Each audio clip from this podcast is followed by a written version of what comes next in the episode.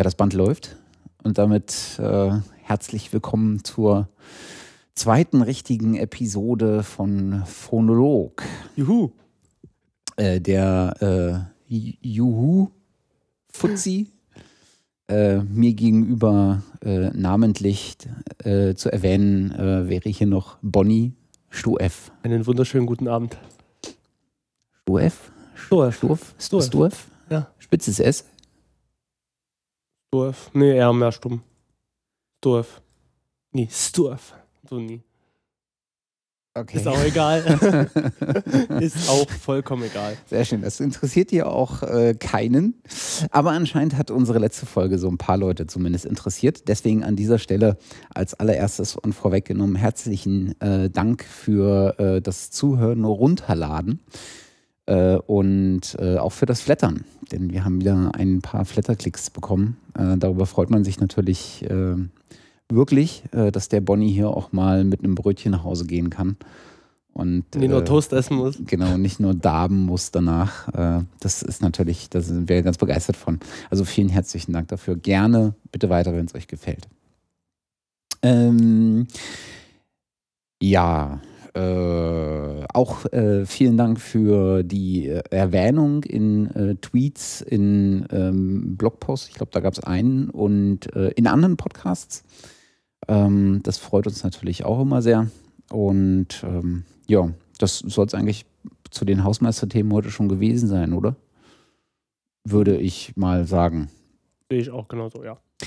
Ja, was machen wir denn eigentlich heute? Ähm, wir haben, wir haben äh, überlegt, womit wir denn eigentlich äh, loslegen, nachdem wir beim letzten Mal so einmal quer durch den Produktionsprozess geritten sind, vom Anfang äh, sozusagen dem zündenden Funken, äh, der die Idee lostritt, äh, bis hin zum Ausspielen äh, im Presswerk und sich anschließende marketingtechnischen Prozesse, auf die man dann irgendwann vielleicht auch nochmal zu sprechen kommen. Ähm, ja, und dann war halt die Frage, die wir uns gestellt haben, womit zum Teufel fangen wir eigentlich an? Und äh, haben wir so hin und her überlegt, äh, fangen wir jetzt mit, also was ist so das Erste, mit dem man sich auseinandersetzt? Fangen wir vielleicht mit dem Mikrofon an, vielleicht weil das das Erste ist, was man sich kauft? Oder fangen wir mit einem Proberaum an? Oder wie machen wir es? Und ähm, nach deiner Intention werden wir jetzt mit etwas anfangen, wo, glaube ich, die äh, das, wo die Meinungen nicht weiter auseinandergehen können. Also ich glaube, wir, wir fangen mit einem der strittigsten Punkte überhaupt an, dafür aber mit dem Herzstück der ganzen Musikmacherei. Wa? Heutzutage ja. Nämlich ähm, der DRW. Äh, ganz leidiges Thema. Ganz viele. leidiges Thema. also das leidigste vielleicht sogar. Genau, ja. für viele Musiker vielleicht gar nicht so ein leidiges Thema, weil man, ich habe so das Gefühl, bei Musikern ist das ganz, ganz stark, wie sie mit so einer Software äh, sozialisiert worden sind. Also was benutzen ihre Kumpels, was benutzen die äh, ihre ähm, ihre Mixing Heroes äh, und das nimmt man dann halt. Wohingegen äh, das Thema sehr, sehr leidig ist äh, aus dem Blickwinkel, den ich ja mal so noch so ein bisschen mitbringe, nämlich aus dem Thema Podcasting. Da sind all diese DAWs, die am Markt sind, echte Schmerzen. Aber naja, da kommen wir vielleicht noch zu. Ja, ähm, Aber womit äh, fangen äh, wir denn mal an? Womit fangen wir denn an? Die Frage ist, was ist eine, eine DAW? Ich wusste, dass da, das war einen guten Übergang in das Thema rein. Ja, dann leg los. Ähm, ah, was ist eine DAW, Matze? Weißt du das? Oder wie würdest du es definieren? Sagen wir es mal so. Also ich würde es äh, definieren als ein Stück Software, was dir äh, nicht nur die Aufnahme von Audiosignalen erlaubt, sondern auch deren Arrangement und je nach Umfang der Software auch ein Stück weit der Bearbeitung. Genau, also das gleiche sehe ich auch. Also es ist ein computerbasiertes Programm, äh, was ermöglicht, Aufnahmen zu machen, das zu bearbeiten das zu mischen, das zu mastern. Also alle Bearbeitungs- oder, oder fast alle Bearbeitungsprozesse ähm, damit halt zu gestalten, die es dann so gibt. Und ähm, früher gab es halt Bandmaschinen und das ist heute quasi die DAW. Also war da früher ein Unterschied zu, also hast du auf der Bandmaschine aufgenommen und hast gleichzeitig auf der Bandmaschine danach geschnitten? Ja, also man konnte damit halt schneiden. Du musstest halt natürlich immer deine Stücke dir raussuchen und die dann quasi einsetzen, einfügen. Also es war ja in der Tat noch schneiden. Ne? War also ja wirklich das Band nehmen, ja. schneiden, das Stückchen rausnehmen, was du nicht haben wolltest und das Versatzstück dann wieder ankleben. Genau. Aber womit hast du denn das ähm, Post-Editing gemacht? Gab es sowas überhaupt? Das, das zu mischen meinst du jetzt? Äh, ja. ja. Also das zu mischen, da hast du es halt, hast du deine Spuren, deine Abspielbandmaschine gehabt. Ja. Soweit ich jetzt informiert bin. Ich habe es also nie gemacht. Ich bin nie in der Generation groß geworden, beziehungsweise alle meine Studiofreunde haben keine Bandmaschine mehr oder hatten noch nie eine. Ähm, hast es quasi abgespielt über den Mischpult plus ähm, Hardware gejagt und das dann halt immer wieder aufgenommen. Also ich war vor vielen, vielen Jahren mal in den Hansa-Studios. Mhm. Ich weiß nicht, ob sie noch eine rumstehen haben, aber sie hatten damals noch eine, eine Bandmaschine äh, rumstehen. Äh, auch so ein riesen Ding irgendwie. Ich weiß nicht, wie viele Spuren da drin waren, aber massiv. Also, keine Ahnung, 24 oder mehr. Ich würde fast vermuten mehr. Ich weiß auch gar nicht, was da rumstand, muss ich nochmal nachgucken. Ähm, und ähm, der meinte halt, na, deine, also das, was du halt heutzutage so am, am Post-Editing machst, also Sound verbessern, irgendwie noch ein bisschen an den IQs und sowas, was du heute nachträglich in Software machen kannst, das Geheimnis war halt damals, das einfach schon richtig in der Hardware einzustellen ja. und das dann entsprechend schon mit aufzunehmen. Ne? Und so lange halt aufzunehmen, bis du den optimalen Sound hast. Und ähm, da, das ist halt echt richtig, richtig äh, schwierig, glaube ich. Das ist halt richtig viel Arbeit, ne? Man muss viel mehr ja. Gedanken vorher machen, als wenn man heute sagt, das machen wir in der Post, wie es ja halt so oft heißt. Und Was ein interessanter Aspekt ist, weil du dich ja viel mehr auch mit deinem eigenen Sound vorher schon beschäftigen musst. Also heutzutage nimmst du möglichst in einer sauberen Qualität auf. Du machst relativ, äh, also du machst natürlich auch viel im Vorher. Also du stellst natürlich auch einen äh, gewissen Verzerrungsgrad und sowas an den Gitarrenverstärker oder sowas und kannst ein bisschen mit der Positionierung von Mikrofonen und sowas arbeiten. Aber du musst dir sehr viel klarer, musstest dir damals sehr viel klarer über den Sound, den du eigentlich erreichen wolltest, sein. Wohingegen du heute, wenn du eine gute Aufnahme, qualitativ hochwertige Aufnahme hast, der im Nachgang dir noch echt viele Gedanken über den Sound machen kannst und wohin du es pushen sollst. Ja, was natürlich für viele, Band, äh, viele Bands, glaube ich, auch so ein, so ein Stückchen äh, Unsicherheit wieder bedeutet, weil du ja auch durch die Möglichkeiten, die du einfach an der Hand hast und überhaupt nicht mehr beschränkt zu sein, überhaupt keinen äh, Rahmen hast, an dem du dich langhangeln kannst. Na, also wenn du mhm. keine Idee hast, wie es klingen soll, dann ist, geben dir ähm, unendlich viele Möglichkeiten der Gestaltung eher das Korsett äh, als äh, eine Freiheit, ähm, weil sie schränken dich eher ein, weil du dann überhaupt nicht weißt, was soll ich denn jetzt eigentlich für Knöpfe drehen. Ja, was, ja. was soll ich denn jetzt machen? Weil, äh, da gibt es vier oder ein paar Millionen Möglichkeiten, wie, du, wie mhm. eine Snare klingen kann, wie ein Schlagzeug klingen kann und früher hat man das halt viel mehr geplant, mhm. sich auch vielleicht noch ein Stückchen mehr mit der Band auseinandergesetzt, wie wollt ihr klingen. Mhm. Weil heute kann man, muss man die Gespräche auch führen, ganz klar, aber das kann man immer im Nachhinein korrigieren. Ich meine mal, äh, ich habe jetzt äh, letztes Wochenende eine Metalband gemischt und kann mischen, gebe das denen raus und fragt immer, na, klingt das so, gefällt euch das? Mhm. Und das kann ich jetzt beliebig oft machen. Ich kann am Tag irgendwie fünf Mixe schicken. Mhm. Und früher konntest du das halt nie machen. Mhm. was ich, was ich auch ähm, irgendwie, ähm, worauf, was mir gerade in den Kopf kommt, ist, ähm, dann müsste es ja eigentlich auch früher eine sehr viel stärkere Arbeitsteilung gegeben haben ähm, zwischen dem, der die Aufnahme macht und dem, der sie dann zum Beispiel ähm, danach, nee, äh, andersrum. Heute gibt es viel mehr Möglichkeiten der Arbeitsteilung. Also heute ist vielleicht der, der sie im Studio aufnimmt, nicht mehr der, der sie mixt und schon gar nicht der, der sie mastert. Wohingegen das früher vielleicht eher einer war, weil der äh, halt auch in der Aufnahme dabei war und so ein bisschen auch den, das Gefühl für diese, mhm. für diese Aufnahme, für das Material hat. Ne? Also weiß ich. Stelle ich mir jetzt, also ich weiß es jetzt auch nicht genau, aber vom, vom von der Überlegung her ja. Mhm. Weil heutzutage, es gibt bei den größeren Bands, beziehungsweise wo ein gewisses äh, Budget dahinter steckt, wird wirklich geteilt zwischen Aufnahme, Mixing und Mastering. Mhm. Und das, äh, da muss man sich, äh, macht man sich halt bei Gedanken später auch, wie es zum Beispiel, dass der Mischer nur sich überlegt, wie klingt das jetzt. Da muss ich nie mehr drum sorgen, ob das jetzt tonal jetzt passt, rhythmisch, das macht alles quasi der, das aufnimmt. Also der produziert das schon mal und exportiert eigentlich nur alle einzelnen Spuren, gibt sie dem Mischer, er mischt das Mhm. nach der Auffassung der Band. Und dann wird es halt gemastert. Mhm. Beziehungsweise, wenn man eigene Projekte fährt, macht man das alles selber. Bis aufs Mastering würde ich jetzt jemand anders überlassen. Aber so äh, die Aufnahme und das Mixing kann man dann selber machen. Mhm. Aber so gerade äh, große Bands wie Silbermond zum Beispiel, jetzt sage ich mal einen Hast du gerade Silbermond als große Band bezeichnet? aus dem kommerziellen Bereich. In dem Sinne groß, die halt bei Universal sind zum Beispiel. das ist, das ist ja, Ja. ich muss hier gl- gleich einen Ja. Maulkorb anlegen. Das ist ja, hier wird nur über richtiges Dann Bandmaterial. Iron Maiden zum Beispiel. ist, dann machen wir es so, ne? Wir wollen natürlich auch äh, nicht despektierlich gegenüber äh, Silbermond-Fans sein. Und in Aber- der Tat sind sie wahrscheinlich auch sehr aufwen- aufwendig produziert, auch wenn ich mit dem Material an sich nichts anfangen kann, weil Ja. das so ein, ja, so ein, so alt, ja, so ein Mainstream. So, egal, lass so mal. Mainstream. Ich glaube, man, Du wolltest was Diplomatisches sagen. genau, oder? ich glaube, man reitet sich immer nur mehr rein. Das sollten wir vielleicht lassen. Äh, Egal. Ähm, Nee, wird wirklich sehr aufwendig produziert, auch in Berlin. mhm. Bei? Äh, bei den äh, Velikan Studios. Was? Welliken? Mhm. Wenn ich das jetzt nie ganz falsch. Velikan, ähm, Okay. genau. Ähm, Bei den Velikan Studios und wird auch beim Sascha Bisibjörn gemastert hier in Berlin. Ich glaube, gemischt soweit auch, soweit ich weiß. Krass. Na gut, man Ja. lernt ja immer mal was dazu von Bands, von denen man eigentlich nichts lernen will. Äh, egal.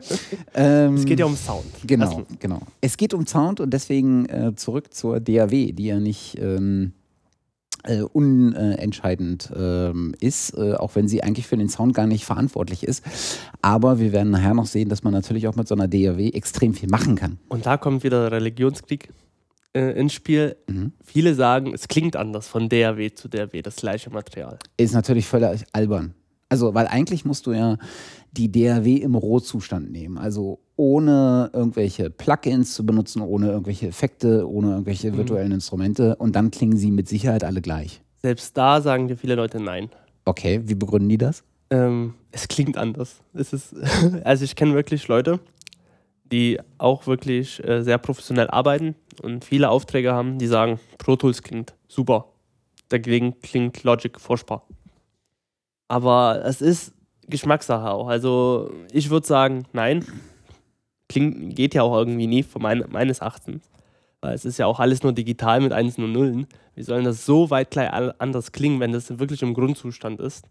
Also ich meine, Aber- das, äh, irgendwo muss das äh, analoge Signal ja in digital gewandelt werden. Und früher, als das noch in Hardware passiert ist, gab es ja an, ne, analog-digital ja. Ich weiß gar nicht, wie das in der Software abgebildet wird. Wird es sicherlich auch geben, aber es machen dann halt irgendwelche Algorithmen. Früher gab es das halt in Mhm. Hardware gegossen. Ähm, und ähm, da könnte ich mir vorstellen, dass bestimmte Analog-Digital-Wandler halt anders klangen als andere. Je nach Hersteller, je nach Das ist ja auch heute auch noch ne, so. der Bauweise. Da gebe ich dir vollkommen recht. Aber die Software wandelt ja heutzutage ja nichts mehr. Das macht ja alles dein Interface, worüber wir noch sprechen werden. Aber Mhm. Genau. das, die DRW macht ja keine Wandlung in dem Sinne. Ah, okay die, okay. die findet also in dem Schritt davor schon statt. Ja. Okay, also dann kann die DRW ja nicht anders klingen. Dann ist es Eigentlich höchstens nie. so ein psychoakustischer Effekt oder eigentlich eher ein Psychoeffekt, naja.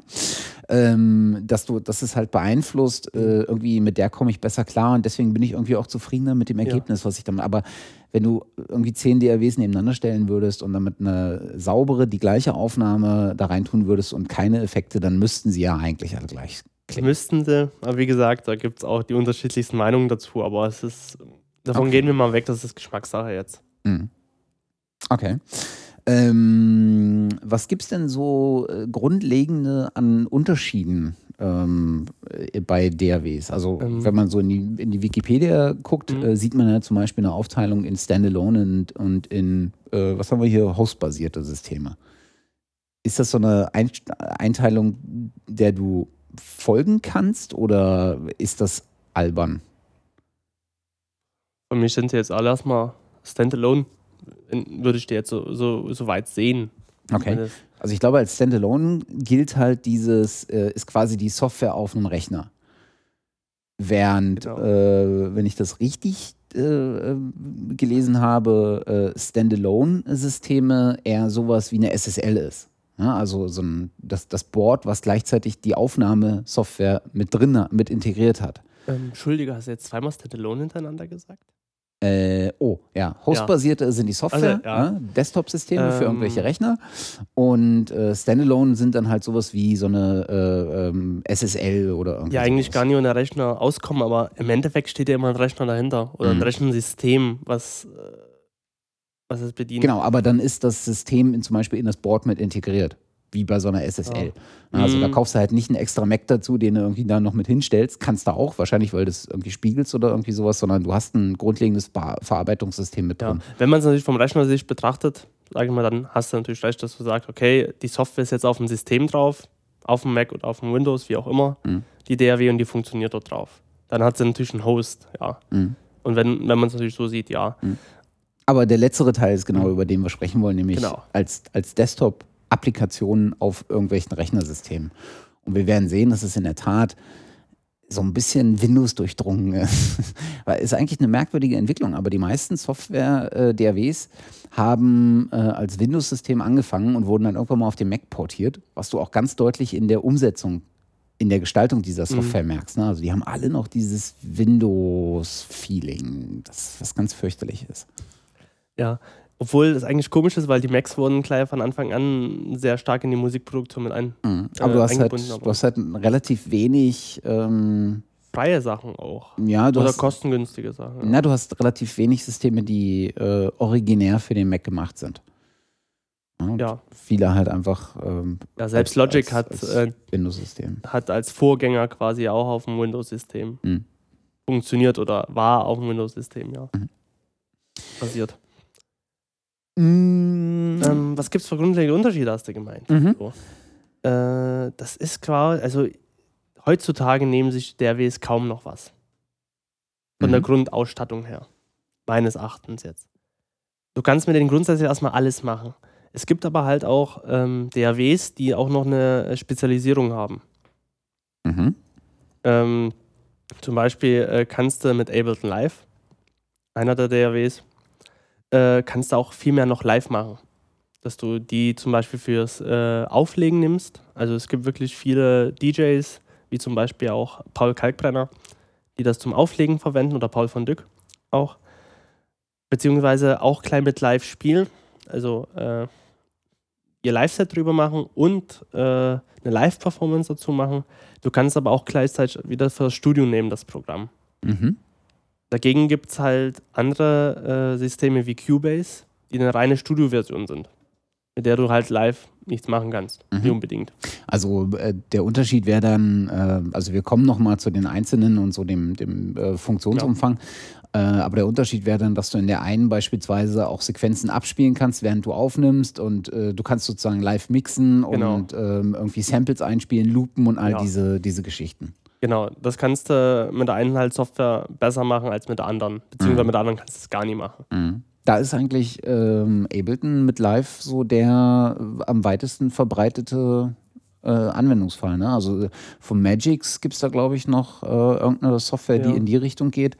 Aber ich glaube, Ableton Mhm. ist da der ja, Platz. sonst Logic halt noch, weil die, Ach, Logic kann das auch. ja, also Logic nicht direkt, aber Mainstage. Mhm. Und Mainstage ist ein Zusatzprogramm von Logic, Mhm. was es auch mit kann, wo du quasi deine äh, äh, Logic-Projekte öffnen kannst Mhm. und noch dazu live spielen kannst zum Beispiel. Mit den kompletten Effekten aus Logic und Mhm. wie auch immer. Okay. Also das geht schon, aber Ableton Live ist mit das weit verbreiteste, äh, deutschlandweit auf jeden Fall und ich glaube auch äh, weltweit mittlerweile. Also egal, wie, wie ich schon erwähnt habe, Paul von Dück macht das zum Beispiel. Da hat er halt seine zwei Laptops mit, äh, dann halt auf beiden Ableton Live laufen, mit zwei Keyboards und Mixern und mischt das dann halt zusammen. Äh, Paul Kalkbrenner macht, macht das definitiv auch. Und viele andere Leute, die irgendwie äh, live spielen oder halt irgendwie äh, im Theaterbereich tätig sind. Und da kannst du halt viel machen, weil du halt gleichzeitig loopen kannst, du kannst gleichzeitig einen Effekt äh, bedienen, aufnehmen, Sachen wieder ausgeben, das irgendwie durch tausende Kanäle routen, so und so. Also da lässt sich wirklich viel machen. Ist ja, ist ja ganz, äh, ganz äh, interessant eigentlich, was, ich, was mir gar nicht so sehr klar wurde, äh, wa- war und was mir erst klar wurde, ist, dass ähm, ja auch Ableton zum Beispiel ein äh, deutsches Unternehmen ist, genauso wie äh, oder dahinter ein deutsches Unternehmen steckt, äh, genauso wie hinter Cubase Steinberg in Hamburg. Äh, Ableton sitzen, glaube ich, in Berlin Mhm. äh, originär. Äh, und Magix haben eine Entwicklerbude in Dresden, wenn mich nicht alles täuscht. Da, da wird irgendwie gerade an Samplitude gewerkelt. Ähm, also es gibt echt richtig, richtig viel ähm, Unternehmen in Deutschland, die sich so mit Audio-Processing und sowas äh, auseinandersetzen. Ne? Also auch Biodynamics geht ja jetzt in die, die ja irgendwo da unten im Süden sitzen, geht ja in die ähm, äh, auch in die Software-Richtung jetzt so ein kleines bisschen, kommen wir nachher noch zu. Aber das ist mir so über, die, über den Lauf der Zeit äh, äh, klar geworden, was ich ganz erstaunlich fand. Ich finde es auch verrückt. Also, Also äh, ziemlich Also- cool finde ich das sogar. ja, ähm, weil alle sprechen von USA, USA, USA. Mhm. Aber derweile haben wir auch echt viele Programme hier entwickelt in Deutschland oder es wurden viele Programme entwickelt, die weltweit mittlerweile auch Einsatz, zum Einsatz kommen. Mhm. Und das ist schon beachtlich, auf jeden Fall. Also du hast, äh, du hast per se ähm, so ein bisschen unterschiedliche Einsatzgebiete. Ähm, oder es gibt, es gibt der, anders gesagt, es gibt DRWs, die sich durch spezielle Einsatzgebiete nochmal hervortun. Ne? Also Ableton Live zum Beispiel durch so ein Live-Mixing, ähm, ähm, was DJs halt besonders Genau. interessiert. Ähm, was man vielleicht noch unterscheiden kann, ist auch der Aufbau. Mhm. Die Oberfläche, die Bedienung. So kann man es auch noch ein bisschen sehen. Mhm. Du hast halt viel Time Timeline-basierte DAWs, Mhm. wie zum Beispiel Cubase, rein, rein Timeline-basiert, Logic auch. Bei Ableton Live hast du eine Zweiteilung schon wieder, Mhm. weil du hast auf einmal die, auf der einen Seite die Timeline und auf der anderen Seite diese Matrix, wo du halt Loops abspielen kannst, wo Er- du was aufnehmen kannst. Erklär sowas. mal so ein bisschen, was äh, Timeline-basiert bedeutet. ähm, Timeline-basiert. Das heißt, ich habe quasi meine Spuren, die ich auf einer Wandmaschine hätte, ausgerollt und übereinander geschichtet. Das ist quasi eine Timeline. Mhm. Also während du aufnimmst, baut sich halt so eine, so eine Waveform in der Regel von links nach rechts fortlaufend mit Dauer der äh, Aufnahme äh, auf und du hast verschiedene Spuren untereinander und du hast halt in jeder Spur, die du aufnimmst, entwickelt sich dann so eine, so eine So Wellenform. eine, so eine Wellenform, genau. Genau. Und ich kann halt beliebig viele Spuren ähm, darstellen. Mhm. Und jede Spur mm, stellt quasi ein Band dar. Also kommt natürlich, Bandmaschine, äh, die Ja. Anzahl der Spuren kommt natürlich auf die Version der benutzten Software ja. an. Na, nat- natürlich, aber so grundsätzlich Ja. erstmal. Ähm, und äh, die zweite Sicht ist das, was ja Ableton auch anbietet. Das ist sozusagen das in, Sof der in Software gegossene Mixer. Ne? Du hast so diese Channel Strips, ähm, von, wo du den Eingang definierst. Dann hast du eventuell noch so eine Sektion, wo du bestimmte Effekte wie Low Cut oder äh, sowas drauflegen kannst. Dann hast du eine Sektion, wo du ein bisschen äh, am, am Equalizer spielen kannst, also Höhen, Mitten, Tiefen verändern. Und dann hast du meistens so eine Sektion, wo du Inserts und AUX-Kanäle nochmal festlegen kannst und darunter so ein Fader, ähm, wo du das Eingangssignal halt regeln kannst. Ne?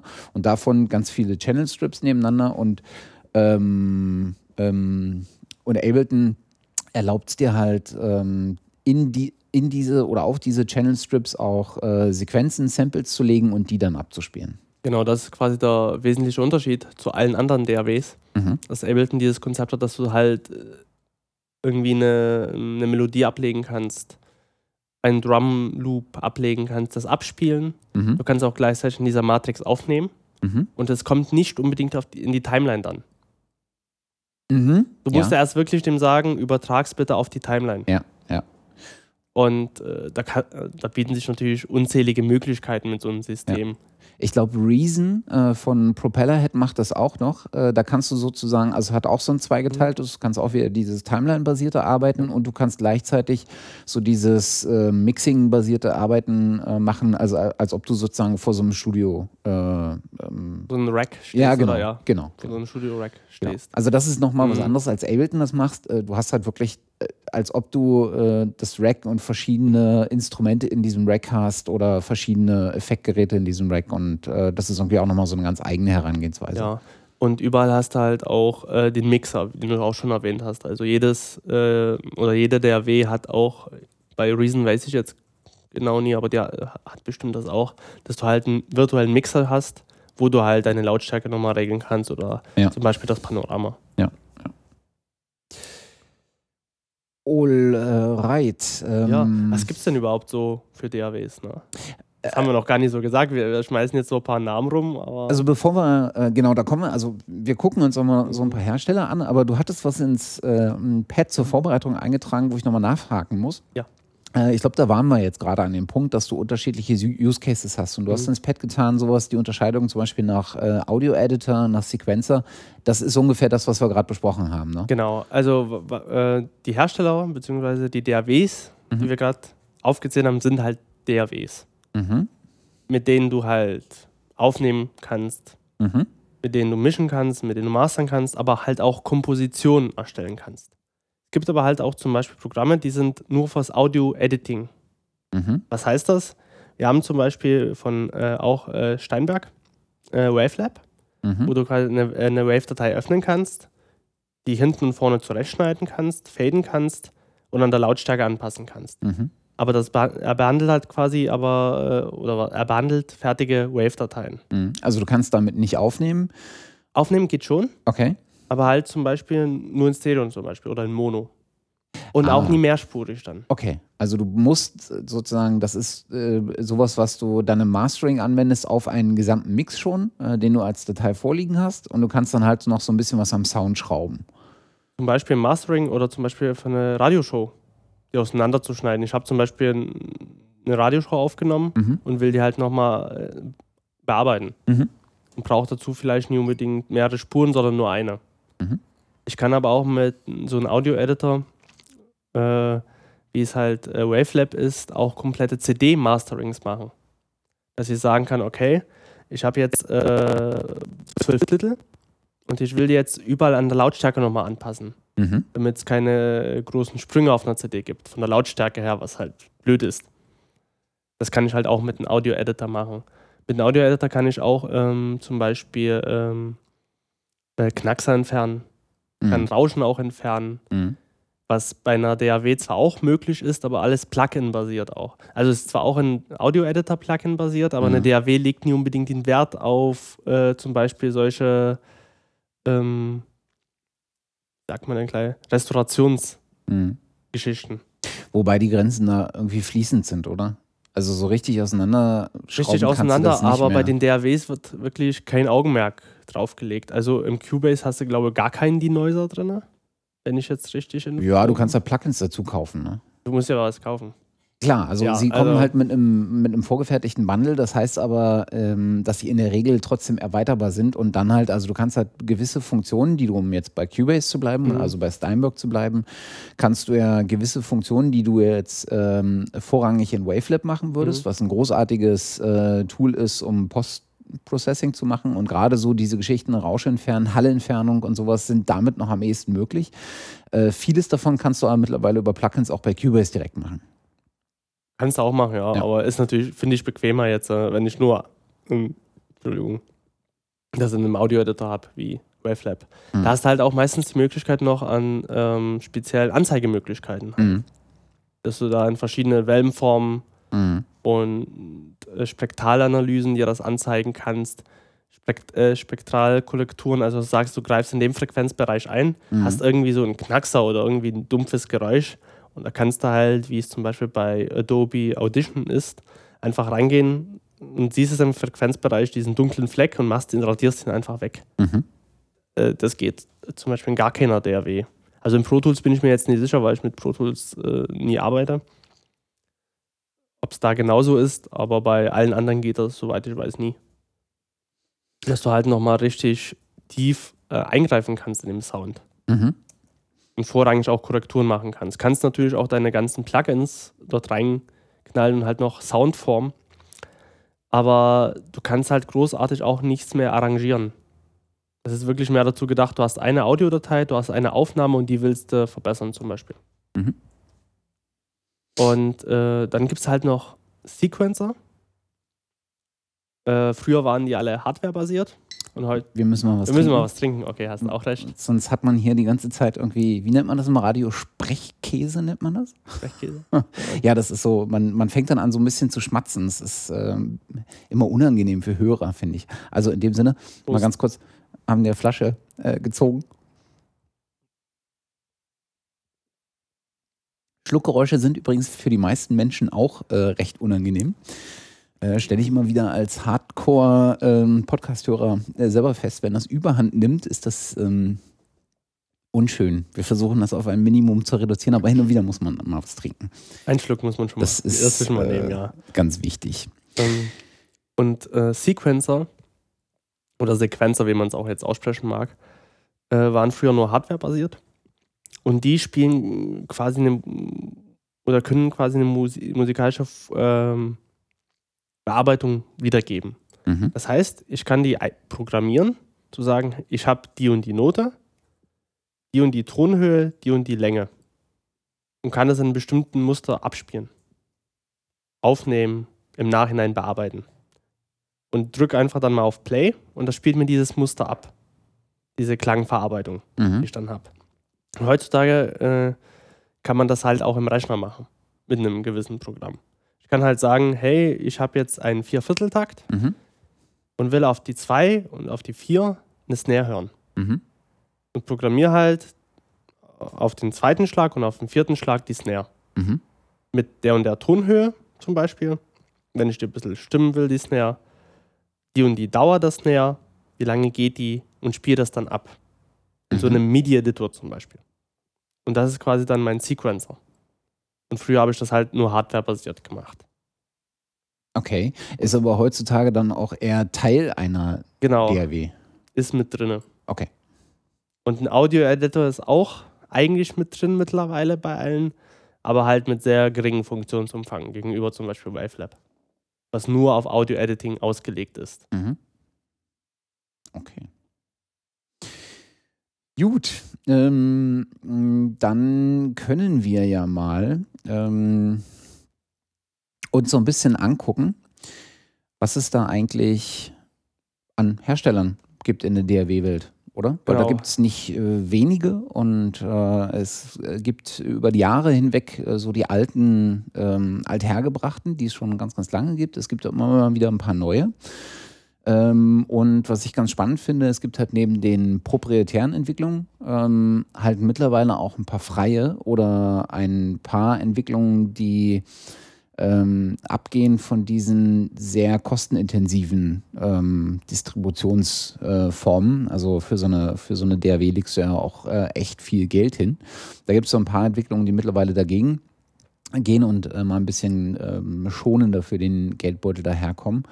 Und ähm, äh, in der Tat gibt es auch äh, so ein paar freie Projekte. Ähm, ich glaube, was wir, was wir mal machen können, ist so äh, mal so einen Überblick geben, was so die Grundfunktionen, also was so ein Grundfunktionsumfang, äh, das haben wir jetzt teilweise schon angesprochen, aber mal so, was das, was der Common Ground bei denen ist, die wir uns mal zur Brust nehmen. Und dann können wir ja mal so auf die Besonderheiten der einzelnen äh, Hersteller eingehen. Genau, also Frage ist jetzt halt, was sind, was sind so die, äh, so die grundlegenden Sachen, was die, die DAWs können, Mhm. müssen. Also muss natürlich eine Aufnahme möglich sein. Eine Mehrspuraufnahme vor allen Dingen. Mhm. dass ich halt ein Audio-Interface habe, das quasi an meinen Rechner anschließe und die DAW muss in der Lage sein, ähm, zu sagen, ich möchte Kanal 1 bis 10 alle einzeln aufnehmen können. Mhm. Ich muss also jeden, äh, jeder Spur einen Aufnahmekanal zuordnen können. Also das muss einfach gegeben sein. Das können Sie eigentlich alle bis auf ähm, solche Programme, die ich jetzt nicht als DAW fassen würde, aber da fällt mir beispielsweise äh, Hindenburg The Journalist ein, die äh, ganz explizit sich an eigentlich an Radio- und Fernsehjournalisten wenden, die ermöglichen halt keine äh, Mehrspuraufnahme. Also du kannst halt, du kannst zwar mehrere Spuren erstellen, aber da ist es wirklich so gedacht, du hast eine Spur, wo du zum Beispiel die Sprache aufnimmst und dann hast du ganz, ganz viele Versatzspuren, wo du beispielsweise Atmosphären einspielst und sowas und dann kannst du halt so ein, so ein äh, Audio-Feature mitschneiden. Ne? Die wollen das irgendwann erweitern. Äh, aber das ist halt im gegenwärtigen Funktionsumfang ähm, nicht mit drin. Aber ansonsten haben doch alle DAWs Multifunktions-, Ja, also also- Multitrack-Recording dabei. Ich kenne jetzt auch keiner, die das nie hat. Mhm. Aber das ist quasi so äh, gemeinsamer, ich wollte gerne gerade gemeinsamer Unterschied sagen. Das ist die Gemeinsamkeit. Das ist die Gemeinsamkeit, wollte ich sagen, ja. Ja. Ähm, von allen, also das können die eigentlich auch mittlerweile alle. Mhm. Was die auch alle können, ist Schnitt, definitiv, Mhm. dass du eine Audiodatei hast oder mehrere Audiodateien und die schneiden kannst. Also du hast die Darstellung der entsprechenden eine Wellenform. Äh, Wellenformen jeweils in den einzelnen angelegten Tracks und kannst die halt äh, schneiden, kannst sie gegeneinander verschieben, kannst sie Du kannst sie dann in kopieren. einzelnen Clips halt auseinanderschneiden. Also Clips ist halt so ein Audiostück, so ein abgebildetes Stück Wellenform innerhalb einer Spur. innerhalb einer Mhm. Spur. Genau. Ähm, also Schnitt können die, wie gesagt, alle. Kannst halt Und Was ich festgestellt Ja. habe, ist, dass beispielsweise, also zum, äh, wenn wir nur vom Schnitt reden, ich schneide halt äh, einen, ähm, einen Clip in zwei kleinere oder ich schneide halt was raus aus einem, Kni äh, aus einem Clip. Ähm, das können sie alle, aber was nicht alle können ist, und was ich, da bin ich mir nicht sicher, ob das zum Schnitt mit dazugehört, ist zum Beispiel Fades und sowas zu machen. Also das Einfaden, Ausfaden, Crossfaden im Gegensatz. Und spätestens beim Crossfade hört es nämlich auf, weil das können definitiv nicht alle, weil ein automatischer Crossfade, äh, den musst du halt aussuchen können, was du für einen haben möchtest. Ne? Also wie der aussehen soll. Und das können sie definitiv nicht alle. Und das ist, glaube ich, für ähm, kein unerhebliches Tool. Ne? Äh, nein, also vor allen Dingen, wenn ich halt mit vielen Audioschnipseln oder Mhm. Audioclips ähm, arbeite, ist natürlich so eine automatische äh, Crossfade-Funktion sehr sinnvoll und sehr nützlich. Mhm. Also Fades äh, würde ich jetzt auch mit, mit zum Schnitt dazu zählen. Mhm. Auf jeden Fall, weil es noch kein Mischen in dem Sinne meines Erachtens jetzt ist, wo ich dann nochmal speziell Sachen anpasse. Ähm, und dann ist halt die Sache, bei welcher der Weg kannst du überhaupt einstellen, so automatische Crossfades? Wenn du halt übereinander ziehst, zwei Audioclips, dass Mhm. an den Stellen, wo sie sich überlappen, halt automatisch Crossfade gesetzt wird. Genau, also der eine fadet aus, Mhm. der andere fadet ein und die treffen sich halt an einem Punkt, wo äh, der Übergang möglichst harmonisch klingt, also weil er in einem Bereich stattfindet, wo du beide, wo beide Spuren an sich so leise sind, dass sie gemeinsam trotzdem kein störendes Geräusch ergeben. Genau. Muss man halt auch machen, zum Beispiel um Knackser zu vermeiden. Mhm. Also an manchen Stellen geht's. Mhm. Gerade in Musikproduktionen muss man teilweise nie unbedingt crossfaden. Bei sehr äh, verzerrten Gitarren zum Beispiel. Mhm. Dann geht das. Beziehungsweise man muss dann auch nie crossfaden, wenn man genau bei so einem Nulldurchgang geschnitten hat. Also Was man, meinst du mit Nulldurchgang? äh, wenn du jetzt die Wellenform hast vor, Auge, vor dem Auge, gibt es ja einen Punkt auf der, oh Gott, Mathe war ja noch nie so mein Ding, aber auf der, überlegen, auf der Y-Achse, ah nee, auf der X-Achse, so, Ja. ja. das war die Also auf X-Achse dem zeitlichen, auf dem zeitlichen Verlauf? auf den zeitlichen Verlauf, dass du dann einen Punkt hast, wo die Wellenform diese X-Achse durchkreuzt. Ja, Das ist quasi der Nulldurchgang. okay. Und wenn du da schneidest, immer dort schneidest, ähm, hast du keinen Knacksen drin. Weil die Wellenform quasi nicht unterbrochen wird. Was bemerkenswert ist, weil es, ich kenne wirklich kaum DAWs, die so hoch auflösen, dass du diesen Punkt identifizieren kannst. Die meisten stimmt, ja. geben dir so ein Wa- Wabern. Also ich finde auch bei vielen ist das nicht schön gemacht, dass die Wellenform so undifferenziert dargestellt wird. Was ich super finde, ist äh, bei Samplitude, weil Samplitude gibt dir die Möglichkeit einzustellen, wie du die Wellenform sehen möchtest, wie hoch aufgelöst du sie sehen möchtest und wie zum Beispiel, du kannst halt auch sagen, äh, ich gehe nur, ich möchte nur den positiven Teil, also den Teil über dem, über dieser Null, wie heißt es, Nulllinie? Über Äh, diesen- X-Achse. ja, über dieser ja. X-Achse und ich will den unteren Teil weglassen, äh, weil ich mich auf den oberen konzentriere. Ähm, also das ist super und äh, das bieten dir halt bei weitem nicht, äh, nicht alle. Ja. Ähm, Cubase bietet zum Beispiel, dass du automatisch Nulldurchgänge die anzeigen lässt. Oh, Beziehungsweise kannst du sagen, ja, oh, also, aber du kannst sagen, ähm, Nulldurchgänge ist, glaube ich, sogar ein Schaltsymbol da oben in der Menüleiste, also Ja. relativ einfach auch zu finden. Ähm, schneide immer bei Nulldurchgänge. mhm. Und dann, wenn du halt die Schere nimmst und dann leitet er dich immer bei, zu den Nulldurch, Nulldurchgängen. okay. Und dann kannst du quasi dort schneiden. Aber wie gesagt, das Ganze kann man auch relativ vermeiden, wenn man sagt, ich mache gleich Crossfades und somit hat, äh, muss man sich darüber keine Gedanken machen, weil es kostet natürlich auch Zeit, immer zu gucken, wo ist der Nulldurchgang jetzt. Ich muss jetzt vielleicht richtig krass reinzoomen Mhm. Oder richtig weit reinzoomen, um diesen Nulldurchgang zu finden. Und da vergeht irgendwie eine Minute, das ist vielleicht auch nicht so Mhm. toll. Auch da habe ich, ähm, äh, fällt mir gerade ein, also weil ich habe jetzt am Wochenende mich so ein bisschen mit auch mit DAWs beschäftigt in, im Rahmen von so einem Podcasting-Workshop. Ähm, und da habe ich das erste Mal äh, Samplitude gesehen. Ich bin kein Fan von Magix, äh, muss ich sagen, weil ich habe damals mit dem Magix Music Maker angefangen aufzuzeichnen und der war damals in einem Zustand, der nicht schön war. Ähm, und ähm, Samplitude hat eine echt grandiose ähm, äh, Crossfade-Funktion. Also automatisiert äh, gibt er dir einen wirklich schönen Crossfade und du kannst dann halt sagen, in welcher Form der sein soll, also ob er wirklich cross sein soll oder ob er irgendwie äh, anders rechts gelagert, links gelagert sein soll äh, und kannst die Werte dann halt noch äh, einstellen und das in einem relativ schönen Interface, ist ganz cool. Ähm, ja, gut. Was, was, braucht man noch nach Schnitt? Was sind so noch die Common, Common Grounds? Ähm, ähm, Routing haben sie, glaube ich, alle. Routing, ja. Entsprechend. Also, also, du kannst für den einzelnen Channel Strip, für den einzelnen, ähm, für den einzelnen Kanal sozusagen, für die einzelne Spur sagen, wo sie hingehen soll. Äh, ob sie beispielsweise noch in andere Spuren geroutet werden soll. Äh, was weiß ich, äh, um dann sie zum Beispiel noch mit einem, mit einem bestimmten Effekt zu, ähm, zu überlappen oder um solche Geschichten. Ja, ähm, also Routing können sie zwar alle, aber da unterscheidet sich das halt immer noch, äh, wie einfach geht denn das? Wie mhm. einfach oder wie einfach oder wie intu intuitiv kann ich jetzt routen zum Beispiel? Wie kann mhm. ich, also da finde ich bis jetzt Cubase ziemlich intuitiv, ziemlich einfach gehalten. Bei Pro Tools weiß ich jetzt nicht, aber ich glaube, das ist bestimmt komplizierter.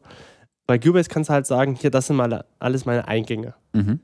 Ich kann die gruppieren gleich zu zum Beispiel fünf, äh, aus zehn Monokanälen gruppiere ich die in fünf Stereo-Gruppen. Mhm. Bezeichne die gleich und kann die gleich äh, auswählen in meiner DAW. Mhm. Zum Beispiel Spur, Spur 1, Input äh, Stereo-Gruppe 1 zum Beispiel. Mhm. Kann ich dann gleich in Stereo aufnehmen. Kann das auch gleich nach Instrumenten vielleicht betiteln. Kann ich alles machen. Das gleiche mit den Ausgängen auch. Und Gruppen etc. Bei Ableton Live ist schon gar nicht mehr so. Da habe ich halt meine Eingänge.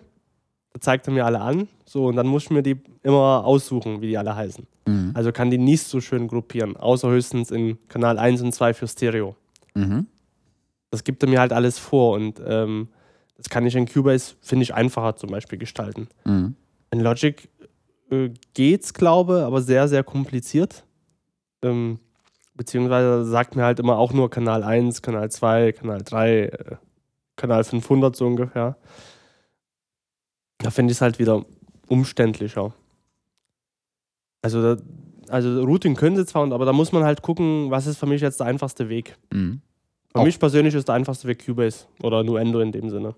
Auch was, was brauche ich? Ähm ja, also je nachdem, ob ich jetzt halt ein Orchester aufnehme mit irgendwie ähm, 40 Eingangskanälen, die ich dann dafür brauche, je nach Orchestergröße zum Beispiel. Oder ob ich eine Band aufnehme, ob ich, ob ich meine eigenen Songwriting-Geschichten da aufnehmen will. Das, das unterscheidet es dann im Endeffekt. Wenn ich halt so viele Eingangskanäle habe und brauche, dann muss man halt dann mal gucken, was ist jetzt das einfachste System, um die zu managen, um die zu organisieren. Mhm. Alright. Ähm, ja, was ist Ihnen noch so gemein? Ähm, gemein, ich glaube, Time Stretch können die auch alle mittlerweile. Also, dass ich sagen kann, ich nehme jetzt Audioclip und verlängere oder verkürze den zum Beispiel. Mhm. Oder kann zum Beispiel sagen, hey, ich habe dort eine Snare, äh, die klingt irgendwie oder ist ein bisschen daneben. Also die ist nicht genau auf der 2, sondern ein bisschen weiter links oder ein bisschen weiter rechts und will die halt verschieben. Mhm. Das, bei Logic kann ich dann halt zum Beispiel sagen, ich wähle mir diesen Punkt dann aus, wo, die, wo, die, wo ein Mittelpunkt das nährt zum Beispiel und verschiebt die nach vorne oder nach hinten. Ich tauche aber somit halt links oder rechts, je nachdem. Also was du sozusagen machst, ist die, äh, ist die, ist die Wiedergabegeschwindigkeit zu ändern, ohne dass du Tonhöhen beeinflusst. Ne? Also man kennt das, wenn man mhm. normalerweise die Geschwindigkeit ändert und man nimmt irgendwie die doppelte Geschwindigkeit, wird die Tonhöhe also äh, auch verändert. Also es findet so ein Pitch-Shifting statt, dass es dann irgendwie so Mickey-Mausig klingt bei Sprache. Ja, und das kannst du halt mit Time Stretching ähm, so machen, dass, dass dieser Pitch-Shifting-Effekt nicht eintritt sondern dass er bei veränderter Geschwindigkeit, weil du, weil du es ja ein bisschen weiter ziehst oder ein bisschen stauchst, äh, trotzdem noch die, die Tonhöhe bleibt so, wie sie im Original auch ist. Genau. Und das, also das können die DAWs untersch unterschiedlich gut. Aber die können das erstmal generell. Die Funktion, die mich bei Ableton immer tierisch auf, aufregt, weil das Programm will immer, das nennt sich bei denen ja Warp. Ja. Ne? Du kannst so ein, so, ein, so ein Warp einstellen und es will immer und dann hast du irgendwie deine normale Spur, die du und dein Gesprächspartner irgendwie haben und dann willst du da irgendwie einen Einspieler reinsetzen und der ist dann auf einmal oder noch besser, du ziehst, hast deine Spur und hast äh, eine, eine, Spur für, äh, für Musik oder irgendwie sowas und ziehst dann die Spur deines Gesprächspartners, weil der irgendwie lokal bei sich eine Aufnahme gemacht hat, damit rein. Dann versucht er die reingezogene Spur auf die Musik äh, zu legen ja. und äh, stretcht und staucht die irgendwie selbstständig und dann hörst du dir das an und denkst so, oh Gott, oh Gott, die Aufnahme ist vom Murks, scheiße und dann fällt dir irgendwann auf, Moment, da war noch dieses, das Programm wollte wieder schlauer sein als ich. Reingehe, reingehe, Warp suchen, an, ausstellen, dann siehst du schon, wie die Wellenform, äh, wie dieser Track sich dann so ein bisschen weitet und denkst so, oh, und dann reinhören und dann ist alles wunderbar. Also, was das mich schon an, an Schweiß gekostet hat, unfassbar. Aber das Ableton Live mit seiner Funktion noch am besten, mit der, mit der Warp-Funktion. Also die funktioniert bis jetzt am besten. Das hat auf jeden Fall die coolsten Namen. Das hat auch also. den coolsten Namen. Obwohl, ich glaube, bei Logic heißt es Flex oder so. Flex-Tool. Wo ist es cooler? Nee, ich glaube auch nie. ähm, aber das kann man halt in allen DAWs machen. Aber am Cubase finde ich es am einfachsten, zu sagen, hey, ich habe jetzt einen Audioclip, den will ich einfach mal stauchen oder zu, aus, auseinanderziehen. Das ist ein Klick und da verändert sich halt die Maus und dann feste das untere Ende des, oder den, äh, den, das unterste Ende oder den untersten Anfang des Audioclips an und verschiebst das einfach. Habe ich bei den anderen so einfach noch nie gesehen. Okay. Für mich jetzt persönlich. Wie gesagt, ich kann jetzt nie von Pro Tools oder so sprechen oder von anderen, aber von den drei, die ich so nutze, finde ich es am einfachsten. Ähm, ja, ähm, was ist denn noch so dabei? Was ist noch dabei? So, was ich halt ähm, noch grundsätzlich finde, ist die Organisation von so einer Timeline halt. Gerade wenn du viele Spuren hast. Mhm. Äh, okay, wenn man jetzt seine erste Gesangsaufnahme macht oder seine erste Gitarrenaufnahme, sind es vielleicht zwei, drei Spuren mhm. maximal. Mhm. Wenn ich aber dann halt irgendwie große Arrangements mache oder große Aufnahmen habe mit über 60 Spuren und mehr, mhm oder gar irgendwie so 300 Spuren. Dann die Frage, wie organisiere ich mir das? Habe ich dann 300 Spuren in meiner Timeline und muss dann Ewigkeiten erstmal scrollen, bis ich das irgendwie habe? Oder wie mache ich das? Und das sind die DAWs auch, finde ich, sehr unterschiedlich. Ähm, also bei Logic Organisation von Spuren, äh, nee. also du kannst sie zwar in irgendwelchen komischen Unterordnern packen, aber die kannst du auch nicht mehr öffnen. Also du kannst doch in den Unterordnern immer reingehen, aber öffnet dir jedes Mal ein neues Fenster mhm. mit einer neuen Timeline, wo nur diese ähm, Spuren drin sind. Also du kannst sie dann nicht mehr in Relation zu allen anderen Spuren bearbeiten.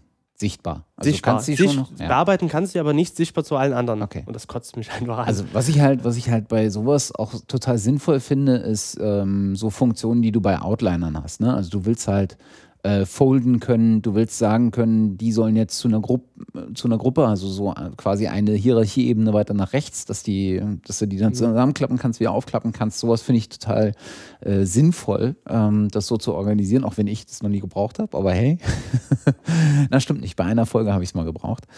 Ähm, ähm, das können aber die meisten, aber unterschiedlich schön.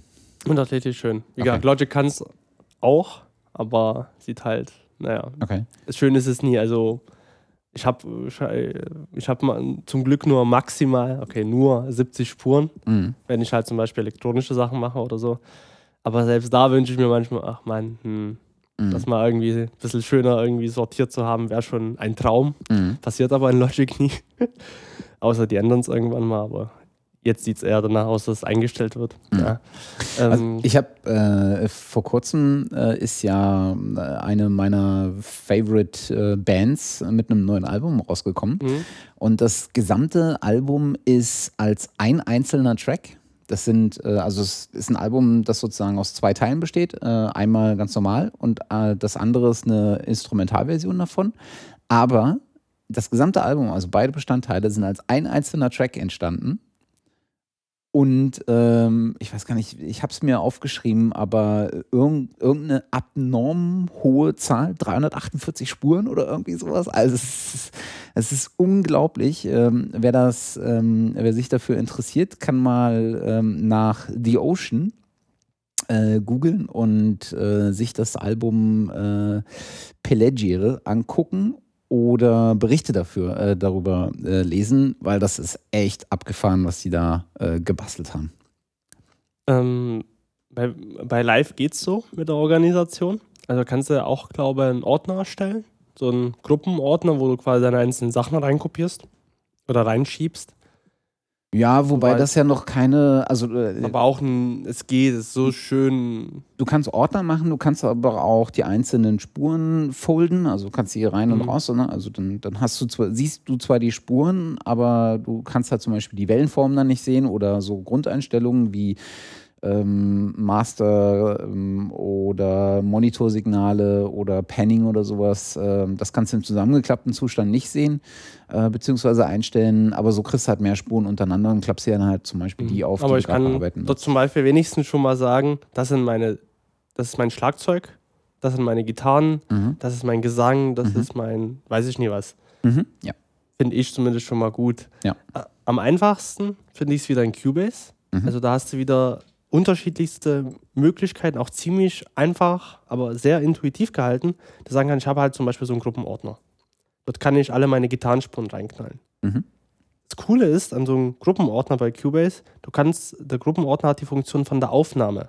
Das heißt, wenn du dort auf Aufnahme klickst, schaltet er alle, alle Spuren in diesen Ordner scharf. Mhm. Kannst du gleich mit einem Klick alle scharf stellen.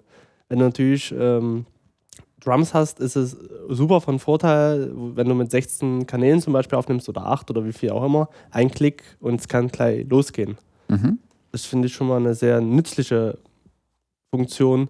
Dann hast du natürlich auch die Möglichkeit, Gruppenkleid zu erstellen. Kannst das alles schön farbig, also farbig geht es bei allen, dass man die Farbe der einzelnen Spuren ändern kann. Bei Cubase kannst du dann halt auch noch die Farbe der einzelnen Ordnern Gruppen etc. auch gleich mit einstellen. Es geht eigentlich, finde ich, dort mit am besten. Deswegen ähm, bin ich auch sehr dafür, Cubase zum Beispiel für Recordings einzusetzen. Mhm. Oder Nuendo in dem Fall. Da du halt, oder besonders für große Recordings einzusetzen, weil du da so eine super Übersicht über die Spuren hast. Mhm. Das sehen kannst. Achso, also du nimmst sozusagen Nuendo, um aufzuzeichnen, Cubase, um zu bearbeiten und im Zweifel dann noch Wavelab hinterher, um irgendwas also, jein. anderes ich, Voodoo ich, zu machen. Also ich habe ja drei Hasslieben, möchte ich es nennen. Mhm. Mhm. Also äh, ich besitze selber Ableton Live. Mein Beileid. Ja, obwohl eigentlich auch nie. Leidensgenosse. Also jein. Ne? Wie gesagt, Hasslieben sind sie alle. Weil so das perfekte Programm gibt es für mich bis jetzt noch nie. Mhm. Dann habe ich Apple Logic halt. Äh, habe Steinberg Cubase. Und äh, Nuendo ist ja quasi auch der große Bruder von Cubase, was mehr dann für Filmbearbeitung, äh, Filmsynchronisation, Filmtonmischung ausgelegt ist. Da hat man halt noch ein paar mehr Optionen, was so Surround zum Beispiel betrifft. Mhm. Und ich nutze halt zum Aufnehmen am liebsten Cubase. Mhm. So zum Komponieren nehme ich mehr Logic und, die, und das Mixing auch bei Logic. Mhm. Und live ist mehr so, so, so die große Spielwiese. Wenn ich so erste Ideen habe mhm. oder für Sounddesign quasi. Also ich bin, für mich gibt es nie das perfekte Programm, was mhm. so irgendwie alles kann. Also es ist total unterschiedlich, deswegen nutze ich auch drei. Mhm. Andere sagen sich, wenn die nur Recordings machen, reicht mir eins. Ähm, das ist halt sehr unterschiedlich. Okay. Ähm, was viele auch noch äh, basieren, ähm, äh, was viele auch noch äh, anbieten, ist äh, Support für äh, Eingaben, die nicht äh, Audiosignale sind. Ne? Ein Thema ist da zum Beispiel MIDI-Support oder OSC. Ähm, das bieten bei Weitem nicht alle, wenn ich richtig gesehen habe. Also MIDI bieten die, glaube ich, soweit Die alle an. Mhm. Oder die meisten, die darauf ausgelegt sind, Mhm. dass man quasi ähm, musikalische Daten hat und die quasi dort äh, einspielen kann in der DAW und dort wieder verwerten kann und wieder bearbeiten kann. Mhm. Also auch MIDI-Daten empfangen, Mhm. als auch MIDI-Daten senden. Also sollten wir vielleicht nochmal erklären. Äh, MIDI äh, sind halt keine akustischen ähm, Audiosignale oder sind halt Mhm. keine Audiosignale per se, sondern oder äh, Audiosignale, die Toninformationen tragen, sondern es sind eher äh, Signale, die musikalische ähm, Steuersignale sind. Ne? Also du kannst halt genau sagen, äh, in einem bestimmten Ablauf gibt es an einer bestimmten Stelle ein Signal und wie du das Signal dann nutzt, ähm, das ist dann relativ offen. Ne? Also wenn wir jetzt von Input reden. Ähm, du kannst also sagen, an, bei so einem Viervierteltakt im dritten Takt habe ich ein MIDI-Signal und da kann ich jetzt danach halt einfach sagen, okay, das MIDI-Signal soll halt ein Drum sein, das soll, was weiß ich, für ein Effekt sein. Ähm, und kannst das so genau äh, timen, ohne dass du ähm, das von vornherein schon äh, festlegst, was das, in welcher Form das später in den Mix gehen soll. Ja, Genau. Gleichzeitig kannst du halt zum Beispiel, wenn du MIDI-Ausgabe hast, kannst du zum Beispiel ähm, ähm, dir Noten äh, festhalten lassen oder ähnliches. Genau, also mit MIDI lässt sich äh, sehr viel, vor allem kompositorisch, Mhm. arbeiten. Aber auch halt andere Sachen steuern. Ich meine, MIDI ist ja nicht nur die Note an sich, du kannst halt auch damit Bewegungen erfassen. Du kannst, Mhm. kann, wenn du so einen MIDI-Controller hast, zum Beispiel kannst du, wenn du einen Pen, also einen Panoramaregler hast, Mhm. den auf Aufnahme schaltest oder deine DAW auf Aufnahme schaltest und dann den drehst, Mhm. kann er diese Bewegung aufzeichnen, die du da eingestellt hast oder die du gerade in dem Moment machst. Ja. Also sehr nützlich auch bei Ableton Live zum Beispiel. Oder bei großen Konsolen wird das gemacht. Also es gibt halt Konsolen, die sind rein MIDI-basiert. Mhm. Das heißt, du sendest die Bewegung, die du gerade machst, zu deiner DAW und äh, die interpretiert das dann. Mhm. Die weiß halt, ah, bei der Bewegung, bei dem Schalt, ah, das ist ein Fader. Und da muss, wenn, wenn er quasi nach oben geschoben wird, muss die Lau- Lautstärke auch. Mhm. Also du ähm, kannst, du kannst werden, ja. MIDI-Geräte als äh, Steuergeräte genau. für DAWs auch benutzen. Ähm, gibt, es gibt diverse ähm, MIDI-Control-Panels ähm, von in jeglicher Größe, ne? also vom irgendwie kleinen, ähm, was halt äh, MIDI spricht, bis hin zu riesen Pads, wo du dann irgendwie so eine Matrix von äh, 24 mal 24 äh, kleinen äh, Tastern hast, die du irgendwie belegen kannst und sowas, wobei ich mir da gar nicht sicher bin, äh, ob das dann noch über MIDI läuft oder ob das dann nicht schon ein anderes Format ist. Das ist eine gute Frage. Also, Also so ein, so eine ein ganz. Nanopad oder irgendwie oder Hm, Also, also die ganz kleinen meinst du? ja, gibt Die, ja auch die laufen auch über MIDI. Okay. Die, ich hatte mal eins in der Hand und habe das, glaube ich, auch mal installiert gehabt. Also das läuft auch über MIDI, definitiv. Bei den größeren Sachen bin ich mir nicht sicher, aber ich denke da auch, dass es darüber läuft. Genau, also ich habe zu Hause Mhm. nutze ich beispielsweise so einen Akai LPD8. Das Mhm. ist so ein Mini äh, den du über, einfach über USB ähm, äh, anschließt und da kannst du halt, hast du auch so, so eine ähm, 2x4 Pad-Matrix und daneben halt so nochmal äh, 2x4 ähm, äh, Regler, also Drehregler.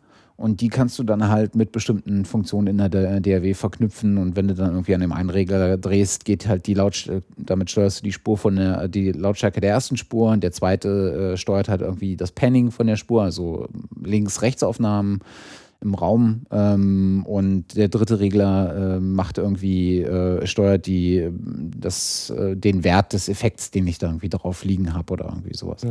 Das, das Coole bei solchen MIDI-Geschichten ist auch bei dem L, äh, LP, LPD8 heißt es, ne? Mhm, genau. Aber Da hast du ja auch deine Pads, die eigentlich mal so von so Samplern bekannt waren, so, Mhm. dass du halt irgendwie eine Snare oder eine, eine, eine Bassdrum anspielen kannst, antriggern kannst.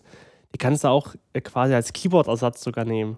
Mhm, Dass du quasi auf jedes Pad so eine Not, eine Note, zum Beispiel ein C oder ein Cis drauf legst. genau. Und somit kannst du dann sogar auch Keyboard spielen, rein theoretisch. Ich nutze das zum Beispiel ähm, ähm, als Eingabe für sowas wie Kapitelmarken. Ja, also wenn Mhm. ich so eine, so eine Taste drücke, macht er mir einen Marker äh, an die entsprechende Stelle, wo, der, ähm, wo die Aufnahme gerade ist.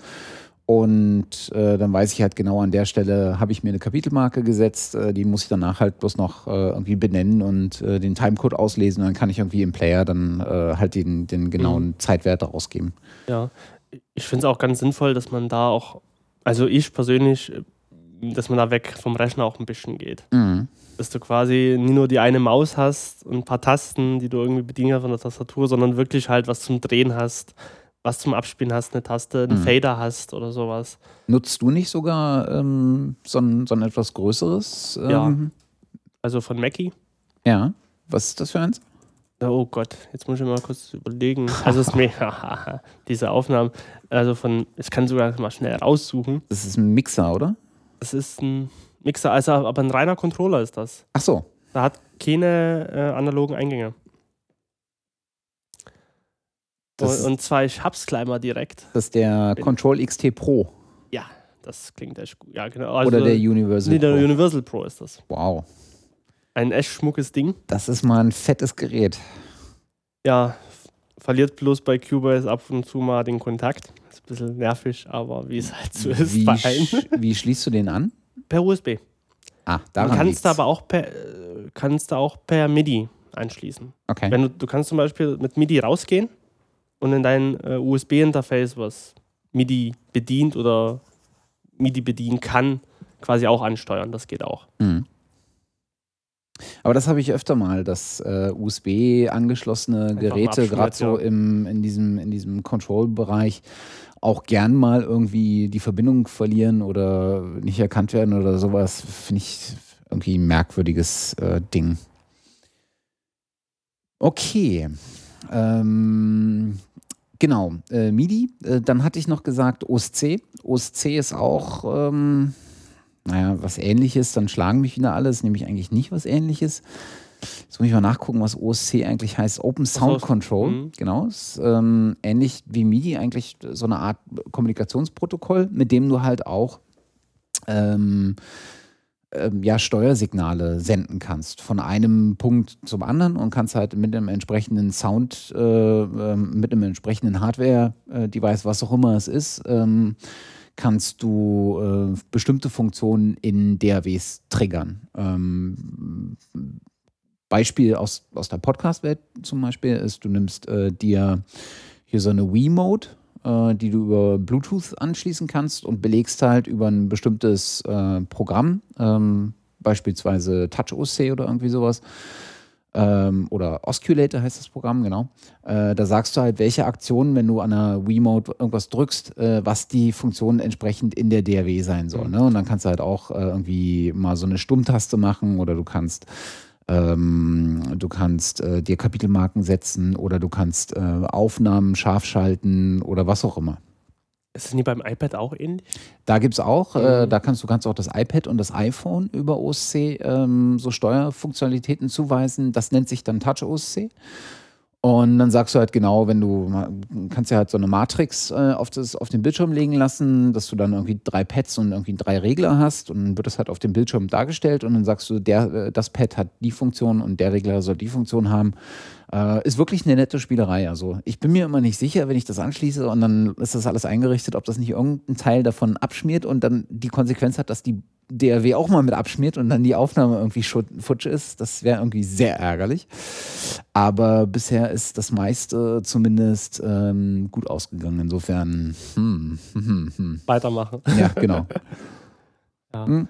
Stabilität der einzelnen DRW ist auch so eine Sache, aber ja. das ist halt bei jedem ähm, computerbasierten Programm da meistens ja. ist es stabil und dann gibt es halt die Momente, wo es mal nicht stabil ist. Und ich glaube, jetzt ist auch genau das passiert. Nein. Nein, doch. Äh, alles gut, alles gut, okay. alles gut. Ich habe ich hab gerade einen äh, äh, kleinen Schock gekriegt, äh, weil irgendwie gerade ähm, das Fenster weg war. Aber hu, hu, hu. Ach, ja, sehr schön, ne? ähm, in der Tat ist, äh, bediene ich ja und da gehen auch, glaube ich, das ist auch so eine Diskussion, äh, wo die Religionen äh, fast aufeinandertreffen. In der Tat bediene ich ja eher Hardware als Software. Weißt du, mhm. Regler, Regler, Fader und. Du kannst was mit der Hand machen, Das ne? Beste ja. ist natürlich Motorfader. Mm. Das ist natürlich ein Traum. Ja. Eindruck und sie wandern in die entsprechende vorher eingestellte Position und auch es ist, naja. Ich finde es auch das einzig Sinnvolle. Also ich habe ja ähm, von M-Audio ein Keyboard zu Hause, wo du quasi auch Feder hast, aber sind keine Motorfeder. Das heißt, du kannst die zwar bedienen, auch in deiner DAW, aber jedes Mal, äh, wenn du quasi die, deine DAW startest, weiß er die Belegung nicht mehr, da weiß den Wert nicht mehr. Ja. Das heißt, du schiebst jedes Mal hoch und schon ist wieder dein Wert weg, den du in deiner DAW von der Lautstärke eingestellt hast und denkst dir, furchtbar. Also, das ist aber auch irgendwie nicht Sinn der Sache, ne? Nee, irgendwie. Nee, also, also so, es sind nur Motorfeder kann man nehmen, alles andere ist irgendwie Schrott, finde ich. Aber Mhm. okay. Ja, muss man sich halt auch erstmal leisten können, ne? Muss man sich halt auch wieder leisten. Das ist nicht das Problem. Ja. Das ist halt so, dass, äh, wovor die meisten, wenn sie denn äh, anfangen, ähm, Musik zu machen oder sich mit Aufnahmen oder sowas zu äh, beschäftigen, äh, sind halt die meist, äh, die wenigsten Leute in der Lage, loszugehen und sich irgendwie das digitale Mischbohr, äh, äh, Mischpult zu kaufen oder äh, irgendwie Controller mit, mit Motorfader-Funktionalität und all so ein Zeug. Das ist halt schon irgendwie. Und gerade wenn du irgendwie so 24 Motorfeder haben willst, geht das natürlich gleich ins Geld. Oh ja. Ähm, genau. Jetzt haben wir die Protokolle mal so, äh, die unterstützten. Ähm, vielleicht kommen wir mal, äh, gucken wir uns einfach mal so ein paar DAWs nacheinander an. Äh, vielleicht so anhand ähm, dessen, wo, wie sie eigentlich verfügbar sind, was das Ding eigentlich kostet und äh, was so die Besonderheiten sind. Oder auch die Nachteile. Aus unserer Sicht, Genau. aus also unserer aus der, Sicht aus der eigenen. Erfahrung. Also es ist immer sehr subjektiv auch Genau. zu bewerten, was wir hier sagen. Ähm, Im Zusammenhang DRW, weil da kommt jeder mit was anderem zurecht oder wie auch immer. Was sind denn deine Lieben oder deine große Liebe oder deine Hassliebe oder Das ist eine sehr gute Frage. Also ich kann, ich habe halt über die Jahre, ähm, ich habe ja mit Musik angefangen, also äh, Musik klingt total hier, ne, total äh, überkandidelt. Ganz einfach, ich habe zu Hause irgendwie versucht, was aufzunehmen und dann kam ein Kumpel und dann kam noch einer dazu und dann spätestens da war es dann im Punkt, du brauchst halt mehrere Spuren und dann reichte halt nicht mehr der in Windows eingebaute äh, Rekorder, ne? sondern du willst halt irgendwie auch ein Mikrofon haben und dann brauchst du halt eine Audio-Aufnahmesoftware. Dass es da DRW sein würden, pf, hättest du mich damals irgendwie, keine Ahnung. Und ähm, irgendwann später kamen halt so andere Anwendungsfälle dazu, dass du mal äh, einen Beitrag, einen Audiobeitrag oder sowas basteln musst. Da sind wir ganz andere Anforderungen. Da ist die Aufnahme nicht das Entscheidende, sondern da ist halt wirklich das, das Bearbeiten das Entscheidende. Und irgendwann kam halt das Podcasting dazu. Und so bin ich halt über die Jahre einfach durch total viele ähm, DAWs gegangen. Also ich glaube, angefangen hat es ähm, mit, ähm, mit Magix, äh, Music Maker. Juhu. Peinlich, peinlich. Äh, ich weiß gar nicht, ob es das Produkt noch gibt. Ich befürchte ja. Ich glaube, es gibt es wirklich. Ähm, Oder wurde es eingestellt wegen Samplitude? Ich weiß es Nee, gar ich nicht. glaube nicht. Nee? Samplitude ist halt die, die Profi-Variante davon. Äh, also Magix ist ja sozusagen die Basis für Samplitude und Samplitude ist halt wesentlich erweitert. Äh, dann habe ich irgendwann äh, genutzt, ähm, relativ früh schon, Ableton Live, weil das in so einem, du hast ja oft mal, oftmals so Hardware-Bundles, ne, wo dann irgendwie so eine Version dabei ist. Und bei Ableton nannte sich die irgendwie äh, Live, LE, sonst was. Ich glaube, ich habe angefangen bei Version 5, wenn mich nicht alles täuscht. Also auch ziemlich früh, ne? Das ist ziemlich früh gewesen. Ähm, dann habe ich äh, irgendwann, als der Funktionsumfang gewechselt äh, oder gewachsen ist, hatte ich eine Zeit lang äh, Adobe Audition und Adobe Soundbooth ähm, in, äh, in Verwendung. Ähm, wobei ich gar nicht so genau weiß, äh, wo der Unterschied ist. Ähm, Soundbooth, ja, Soundbooth kannst du gar nicht so viel machen. Also, das war, glaube ich, so ein bisschen wie eher so die Funktionalität von Wavelab. Ich habe es einmal genutzt und habe es gleich wieder zugemacht. also, äh, das war irgendwie, du konntest irgendwie nicht viel machen. Mehrspur ging, glaube ich, gar nie. Oder ging das? Nee, ich weiß schon gar nicht mehr. Ob das überhaupt ging. Du konntest ein paar Sachen machen und dann, das war's schon. Mhm. Irgendwie. Und da habe ich gedacht, Hä, was ist denn das? Und dann hat es halt immer noch mal alle Daten entpackt, glaube ich, als Wave. Also wenn du dann ein MP3 reingeladen hast, hat sie erstmal halt dann so eine 3, 5 Gigabyte große Datei da irgendwie reingeschrieben als temporären Ordner und die ist dann auch dort geblieben. Also wenn du da nicht mal reingeguckt hast, war der Ordner dann irgendwie schnell mal 50 Gigabyte groß oder so. Mhm. Das fand ich irgendwie ein bisschen seltsam. Also was da Adobe irgendwie gedacht hat mit dem Programm, wahrscheinlich mhm. nie viel, beziehungsweise die wollten halt irgendeine Kompatibilität mit äh, Premiere da schaffen. Wobei, wohingegen mir äh, Audition zum Beispiel sehr, sehr gut gefallen ja, hat. Mir auch. Finde ich, wenn du einen großen Bildschirm hast, finde ich das ein recht übersichtliches Programm. Sehr einfach auch zu bedienen. Also besonders, besonders wenn man mit der Bedienlogik von äh, Adobe vertraut ist aus anderen Programmen. Ne? Also äh, äh ob es jetzt Premiere, ob es ähm, äh, After Effects oder ob es äh, Audition ist, die haben halt alle dasselbe Interface, mehr oder weniger. Oder dieselbe Handhabungslogik. Und das finde ich irgendwie, das fand ich ganz angenehm, aber ich habe es irgendwie nie so richtig ähm, äh, lange benutzt, weil das Problem war bei mir, ich weiß gar nicht, was ich für eine Version hatte, 3.5 oder irgendwie sowas. Ich glaube, die Vierer dann, klar. Oder vier, noch. ich bin ja. mir nicht sicher. Auf jeden Fall fiel die immer, brach die immer während der Aufnahme ab. So nach einer Stunde oder sowas. Zack, bumm, aus. Keine Fehlermeldung, nix. Einfach nur, ich guck so hin, Programm, hallo? Das müsste eigentlich offen sein. Ja, und dann versucht, kannst du hier nicht irgendwie wiederherstellen oder sowas. Nee, war weg. Und das ist einfach sehr ärgerlich, weil das Letzte, was du haben willst, ist ein Programm, was irgendwie während der Aufnahme, bevor du irgendwie speichern oder sowas kannst, ähm, den, den, die Hufe hochreißt. Das geht halt einfach gar nicht, weil weg ist weg. Und es gibt nichts Schlimmeres, als wenn irgendwie eine geile Idee weg ist. Bei Musik kannst du sie vielleicht noch danach irgendwie wieder einfangen. Und Selbst das ist schon viel, wenn du gerade schön gespielt oder super gespielt genau. hast, den emotionalen Moment eingefangen genau. hast, den du weißt, den kriegst du nie nochmal hin genau. und dann ist es abgestürzt und denkst ja. ja. Und noch schlimmer ist es halt bei Gesprächen, äh, weil die ja. Wendung, die, die Dynamik aus so einem Gespräch kriegst du halt nicht nochmal hin. Ne? Und Nein, das, das ist halt super, super nervig, weil bei Musik kannst du halt in Takes aufnehmen, dann machst du selten einen Song von Anfang bis zum Ende einmal durch. Ähm, oder wirklich in einzelnen Spuren, also Gitarre extra, äh, äh, Schlagzeug extra, Bass extra oder irgendwie sowas. Beim Gespräch ist halt einfach, die Aufnahme muss passen und du bist erst beruhigt, wenn du auf Speichern drückst und naja. Und wenn das weg ist, dann geht so ja. viel Information auch verloren genau. und irgendwo auch Schätze, das ist dann echt ärgerlich und genau. das möchte man einfach nicht. Genau, und dann habe ich äh, angefangen, ähm, irgendwann auf dem Mac äh, mit äh, Logic. Ähm, wenn du GarageBand benutzt hast, hatte ich davor. Kann man eigentlich das auch zu DRWs zählen? Ja, wa? Ja, also. Kinder-DRW. So. Wobei du einigermaßen. Aber, aber von Anfang, sage ich mal, reicht das ja auch erstmal aus. Total, also. total. Also von ersten Einstieg weil es ist wenigstens nie so überladen mit irgendwie vier Milliarden Funktionen oder ja. sowas. Und du weißt gar nicht, wo fange ich denn jetzt an? Weil von so einer, so einer großen DAW stehst du da und denkst dir, ja. es kann alles und ich kann nichts. So, äh, genau. ich kann das gar nicht bedienen oder gar nicht erfassen. Genau. Und so bei so einem einfachen Programm hast du halt die Möglichkeit zu sagen, ah, das habe ich, das, das, das reicht mir erstmal. Ja. Und wenn ich dann irgendwie weiter bin mit meinen Fähigkeiten und Gedanken, was ich noch machen möchte, kann man sich da auch was Größeres zulegen. Ja.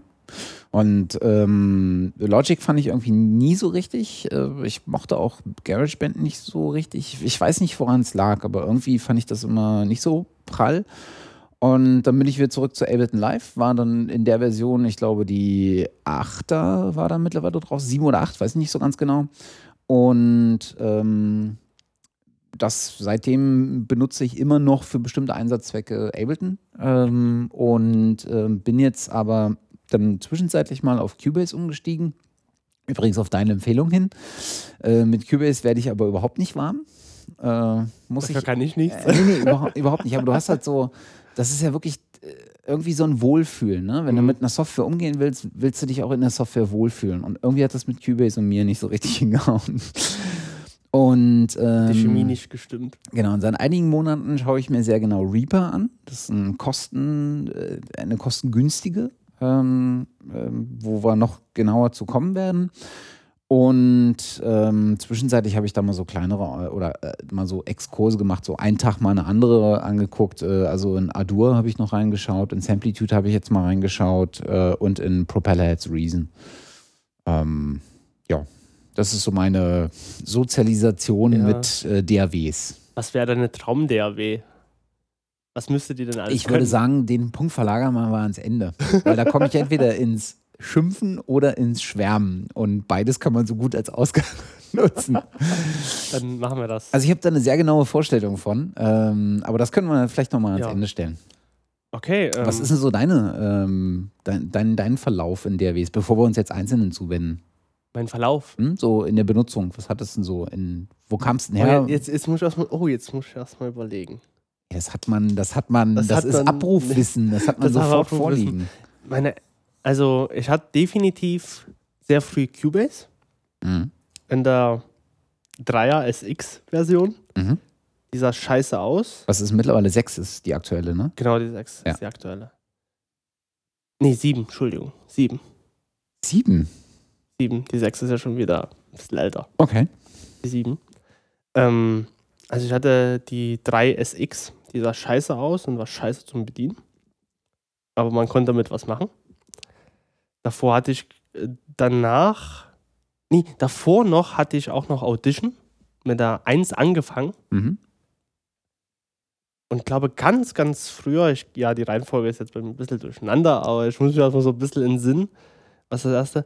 Ich glaube, ich habe mit äh, Audacity so meine ganz ersten ja. Aufnahmen gemacht. Ich glaube, damit hat wirklich jeder angefangen, weil So ganz- kost, kostenlos. Ich Ne? habe nämlich von einem, äh, von einem guten Freund, glaube ich, so ein Hörspiel, was er Mhm. mal damals mal ganz früher mal gemacht hat, mal digitalisiert. So Mhm.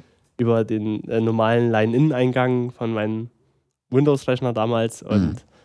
so, das war so die erste Aufnahme, so halt. Ja, ich glaube, das hat wirklich jeder ähm, äh, ausprobiert. Für all die, die es nicht kennen, Audacity ist äh, ein Open, als Open Source Projekt entwickeltes ähm, äh, Stück Audiosoftware, die über die Jahre hinweg gar keinen schlechten Funktionsumfang haben. Also gerade wenn es so um Rauschentfernung und sowas gibt, ist es erstaunlich gut.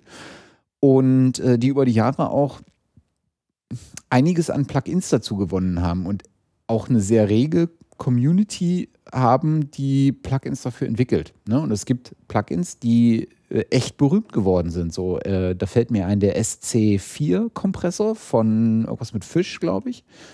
Ähm, der ist äh, über die Grenzen äh, von Audacity hinweg äh, berühmt geworden. Ich weiß gar nicht, ob der daher kommt. Jetzt habe ich schon eine Scheiße erzählt und ich kriege wieder einen auf den Sack.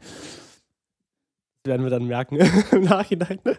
Nee, das ist, glaube ich, äh, ist, glaube ich, Nee, für extra für. Audacity entwickelter. Ähm, den nehme ich mal einfach hier mit in die Shownotes auf, kann man sich mal angucken.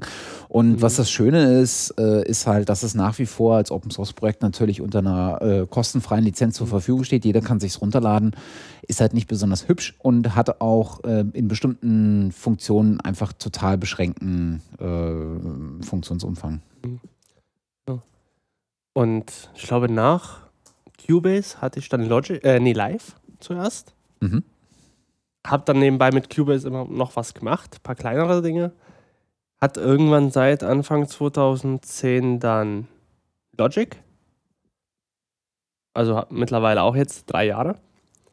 Und ähm, genau, und heute nutze ich wirklich unterschiedlich. Also Live, Logic, Cubase und Nuendo. Was ich bemerkenswert finde, ist, dass keiner von uns äh, mal Pro Tools benutzt hat. Also ich habe es mal getestet und habe mir gedacht, ähm, wie unintuitiv war das? Also fand ich jetzt persönlich, es ist auch wieder Geschmackssache, äh, komm, aber ich fand's, ich habe mir gedacht, ist bestimmt nützlich, wenn man sich erstmal reingearbeitet hat, aber mir war das in dem Moment zu viel. Also ich meine, wenn du dir, also ich kann das nur von meiner Warte aus sagen, aber wenn du dir ähm, auf YouTube zum Beispiel so Aufnahme-Session-Videos anguckst, äh, ne? die ganzen großen Studiobetreiber, die haben halt in vielen Fällen Pro Tools auf den Rechnern laufen. Das scheint also äh, entsprechend dem Namen eine sehr umfangreiche DAW zu sein, die aber auch einen echt stolzen Preis hat. Ja, also äh, bei Pro Tools ist es auch halt so, dass du nie nur die Software hast, die Ja. DAW, sondern quasi auch ähm, eine Pro Tools HD-Version hast, das heißt mit Interface zusammen. Die auch nur mit Interface, soweit ich weiß, funktioniert. Du aber halt zum Beispiel auch, glaube latenzfrei auch alles machen kannst dann. Das ist Mhm. halt der Riesenvorteil gegenüber allen anderen DAWs, du kannst äh, latenzfreies Monitoring und Co. machen. Mhm. Hat aber natürlich dann, dann seinen Preis. Ich glaube, so ein Interface bei Pro geht zurzeit ab 2490 oder 99 Euro irgendwie los. Die einfachste Variante und geht dann halt, glaube ich, bis ins Unendliche. So.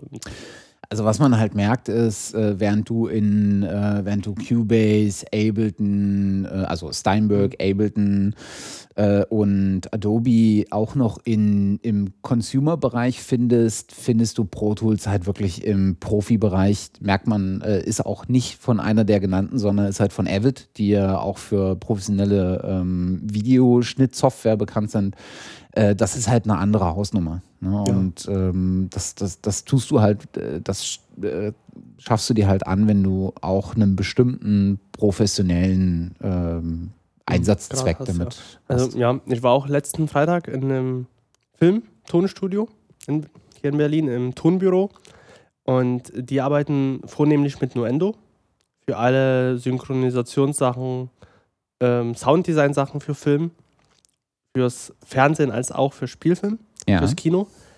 Und die haben quasi in ihrem großen Kino, was sie auch zum Mischen auch dann verwenden, zwar Nuendo, aber die haben halt auch gemeint, wenn halt äh, Regisseure und Produzenten aus den USA zum Beispiel da sind, die kennen halt nichts anderes außer Pro Tools. Die gucken dich dann halt Nuendo, hä, kann man das essen, so ungefähr. Und die haben halt dann auch nochmal Pro Tools da, damit äh, alle zufriedengestellt sind. Und also es ist auch so ein noch ein Manko von mir, sage ich jetzt mal. Ich müsste mich da auch mal irgendwann mal in naher Zukunft mal auseinandersetzen, mehr damit. Einfach nur, um das mal gesehen zu haben, zu wissen, wie es funktioniert. Aber letztendlich, wenn ich nur mit meinen eigenen Sachen arbeite und jetzt nie in, einem fremden, in einer fremden Umgebung bin, reicht mir das auch aus. Und man muss dann halt einmal reinarbeiten. Andere sagen Pro Tools über alles. Es ist, man muss dann halt mal gucken. Wenn man natürlich sein eigenes äh, Studio hat, da kann man natürlich das verwenden, was man will. Ähm, bis auf halt so Filmtonsachen oder sowas. Das ist ein bisschen anders. ja, da muss man halt auch ordentlich investieren. Mal Ja. abseits davon, du warst im Tonbüro Ja. beim Christian und Dominik? Also der Christian Rieger, ja. Sehr, also, sehr, ja. sehr, sehr schönes, kennst du auch. Äh, sehr, sehr schönes äh, Studio, finde Ja. ich. Sehr schick, ja. Also, Ich mache nämlich dort ein Praktikum. oho, dann weiß ich ja, wen wir hier als nächstes einladen. Mal Leute, die richtig Ahnung haben. Nein, Quatsch. Ich kann auch wieder gehen, also Nein, nein, nein, nein, nein. stampfen wir alles ein. So, das war die letzte Folge von Phonolog. Ähm, Wir haben uns sehr gefreut und können wir mal, äh, können wir Aber mal können wir das, bestimmt, das, das also. Tonbüro. ich frage die dann mal an, so ganz heimlich und so. Das ist auch Gelegenheit. Hatte ich schon vor. sehr, sehr schick zum Angucken. Ähm, gut, ähm, genau. Ähm, ja, äh, warst du schon am Ende deiner äh, Sozialisierung angekommen? Meiner Sozialisierung. Ähm, ich glaube ja. Gut. Also, was, also ich werde erstmal bei den drei äh, Sachen bleiben. Also Live, Logic und Cubase. Mhm. Und, beziehungsweise Nuendo jetzt. Was ich mir halt mal irgendwann mal angucken werde, ist definitiv Pro Tools. Aber das ist, sind dann, das ist mein DAW-Lebenslauf quasi, den ich Mhm. so habe. Seit, Okay. seit ich glaube, so 15 bin oder so. Also was man halt schon mal, ähm, und das hatte ich glaube ich am Anfang, ich weiß gar nicht, ob ich es am Anfang oder im Vorgespräch erwähnt hatte, was man halt festhalten kann, ist, dass die meisten Sachen mittlerweile äh, sowohl für Windows als auch für Mac ähm, zur Verfügung stehen. Es gibt bis auf Logic ähm, und Samplitude ähm, äh, halt die zwei Ausnahmen, die noch nicht auf beiden Plattformen existieren. Ich glaube, äh, Genau. Logic gibt es Ist- nur für Mac. Ja, es Mac Only war aber mal definitiv, glaube Windows. Ich weiß nicht, ob es Windows Only war damals. Okay. Also damals noch von E-Magic produziert. Ich Mhm. glaube bis 2004, wenn ich mich richtig entsinne. Mhm. Oder gab es das, glaube ich, auch schon von Mac. Dann hat es äh, Apple aufgekauft Mhm. und seitdem ist es Mac Only. Okay. Und, Und äh, Samplitude gibt es nur auf Windows. Äh, da weiß ich aber, dass es gerade äh, gebastelt wird und wohl auch äh, demnächst fertig ist und in den Beta-Test gehen wird. Ähm, da wird es also eine Mac-Version geben und ich bin verdammt gespannt, weil das ist das, was ich bei vielen ähm, DAWs zu bemängeln habe, ist, dass du ähm, bei vielen merkst, dass sie aus so einer Windows-Welt kommen. Also du hast äh, du hast so einen typischen Windows-Benutzerführungs- äh, und vor allen Dingen Design-Komponenten-Aspekt Mhm. da drin. Ne? Also du hast die Diskette als Speichersymbol. Habt ihr das letzte Mal Diskette benutzt? Ein paar Jahre her, glaube Mhm. Also, äh, und, und das merkt man vielen ähm, dieser DAWs einfach an, dass sie so, so Mhm. Windows sozialisiert, Windows geprägt sind. Ähm, aber mal schauen, äh, ob die da vielleicht was, äh, Mhm. was ändern können. Also bei, bei Logic geht's wieder. Mhm. Da es von halt von Apple komplett übernommen wurde, haben die auch ihren, ihre Usability da drüber ge, gebügelt, Ja. sage ich jetzt Ja, mal. das, die, die haben ein äh, doch ein sehr meckiges ähm, äh, User-Interface, das stimmt. Wäre auch komisch, wenn es dann noch sehr Windows-lastig Genau. wäre. Aber Ähm, große Unterschiede gibt es auch im Bereich Kosten. Kosten, ja. Im Preis. Also es ist total krass, oder das total krasseste habe ich bei Logic erlebt.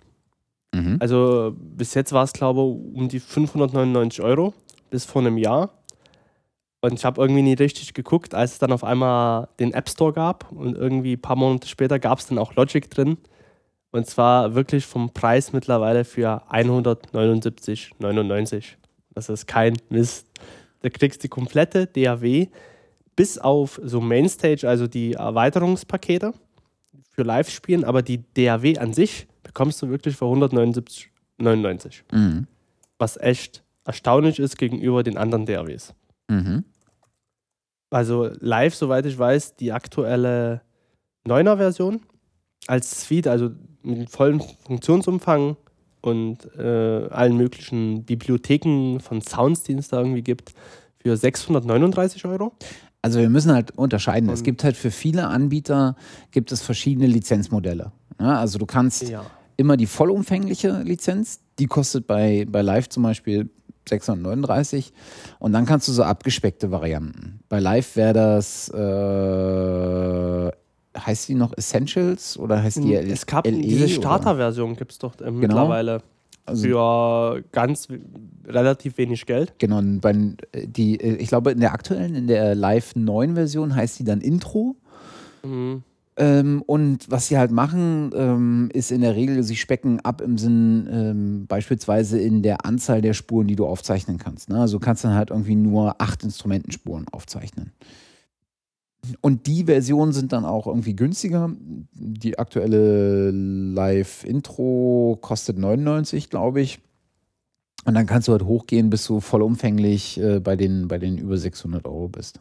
Ja, Das ist schon anständig. Ich glaube, Cubase ist in ähnlicher Weise. Konstellation. Also es gibt, glaube ich, da auch ähm, drei Versionen, wenn ich mich nicht irre. ja. Also auch die so eine Starter-Version. Dann gibt es diese Artist-Version, die quasi so ein Mittelstück zwischen der professionellen, sagen wir jetzt an Anführungszeichen, professionellen Version und dieser Starter ist. Mhm. Und dann gibt es halt die volle Cubase-Version im, Mhm. vo im vollen Funktionsumfang mit allen Instrumenten etc.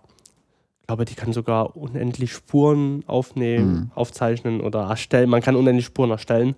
Und die kostet dann schließlich 599 Euro. Mhm. Die, ich habe gerade gesehen, die ähm, Elements ist auch günstig, also die, das Mhm. quasi das kleinste Das Paket ist auch wieder Paket. günstiger geworden. Ich habe sie damals, glaube ich, noch für 149 gekauft, jetzt kostet nur noch 99. Äh, erfreuliche Entwicklung, leider zu spät. Und was ich bei Cubase halt nicht mag, ist. Also ich kann den Gedanken dahinter verstehen, aber ich mag es einfach nicht, sind diese ganze, ist diese ganze Fortführung dieses unsäglichen Dongle-Verhaltens in die Softwarewelt mit ihrem komischen E-Licenser und sowas. Das hat bei mir immer zu ähm, Pain äh, geführt äh, auf verschiedenen Rechnern. Dann hast du da den Licenser drauf, da hast du nicht drauf, dann hast du da drauf, dann hat, äh, meckerte auf dem anderen irgendwie rum. Sollte eigentlich nicht so sein, war so, hat mich immer abgenervt fürchterlich. Und was ich bei Steinberg halt einfach nicht mag, ist, dass die total unresponsiv in der Unterstützung sind. Ne, also das mag anders sein, wenn du da das volle Paket kaufst, die große Version, Mhm. da 700 Euro investierst und nochmal irgendwie äh, 2000 Euro hinterher schmeißt für virtuelle Instrumente und Plug-in-Packs und sonst was. Dann hast du da vielleicht einen anderen Stand, aber äh, so eine Mail ähm, äh, da mal auf die Schnelle hin und das dauert halt ewig mit der Antwort und äh, aber da sind, nehmen sie sich, glaube ich, Mhm. alle nicht so besonders viel. Ableton ist da auch nicht so richtig responsiv und Aber die haben keinen Dongle wenigstens. Ableton das richtig gemacht. Und auch Logic auch kein Dongle. ja. Also, so stelle ich mir das auch vor. Ich habe jetzt hier meinen Laptop hier stehen auf dem Tisch, wie gerade eben, und ich möchte einfach das Programm öffnen. Und wenn ich halt, äh, ich habe auch hier nur Endo drauf, habe den Dongle nie mit, das war's. Also Ach, das, die haben doch einen Hardware-Dongle. Ja, ja, die haben noch Hardware-Dongle. Nuendo hat noch einen Hardware-Dongle? Endo hat einen Hardware-Dongle. zur Hilfe. Hat Logic noch einen, äh, nee, äh, Pro Tools noch einen Hardware-Dongle? Ja. Und du denkst ja, ich springe aus dem Fenster, wenn ich den mal vergessen habe. Es ist einfach furchtbar. Liebe DRWs, äh, Hersteller, wenn ihr irgendwann mal hier zuhören solltet, wenn wir es irgendwann mal über die Schwelle eurer Wahrnehmung geschafft haben, wovon ich nicht ausgehe, denn solche Leute sind üblicherweise eher beratungsresistent, lasst diese scheiß Dongles. Was soll denn der Kack? Echt? Also, äh, äh, egal. Gut. Dongle.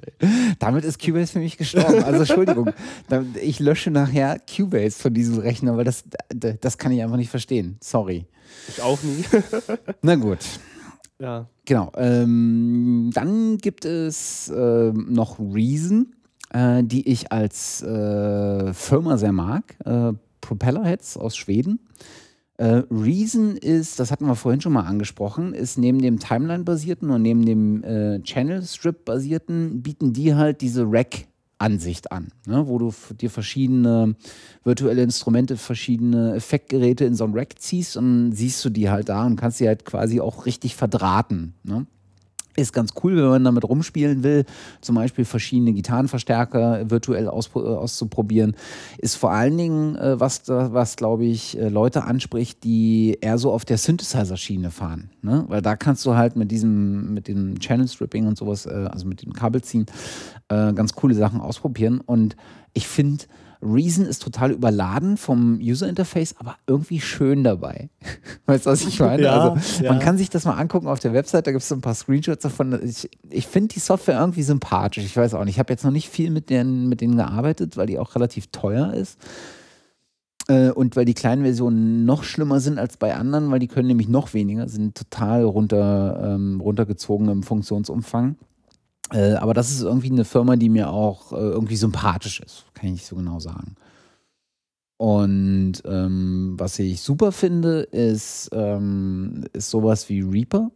Äh, Reaper ist ähm, eine Software, die ebenso ja, mit so einem fast Open Source Anspruch entwickelt wird.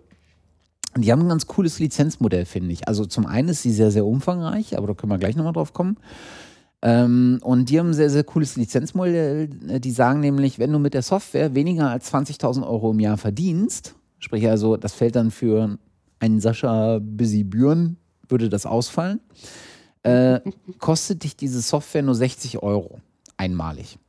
Und was sie haben ist, du kannst dir die im vollen Funktionsumfang runterladen und kannst sie für 30 Tage evaluieren, ne? einfach mal austesten.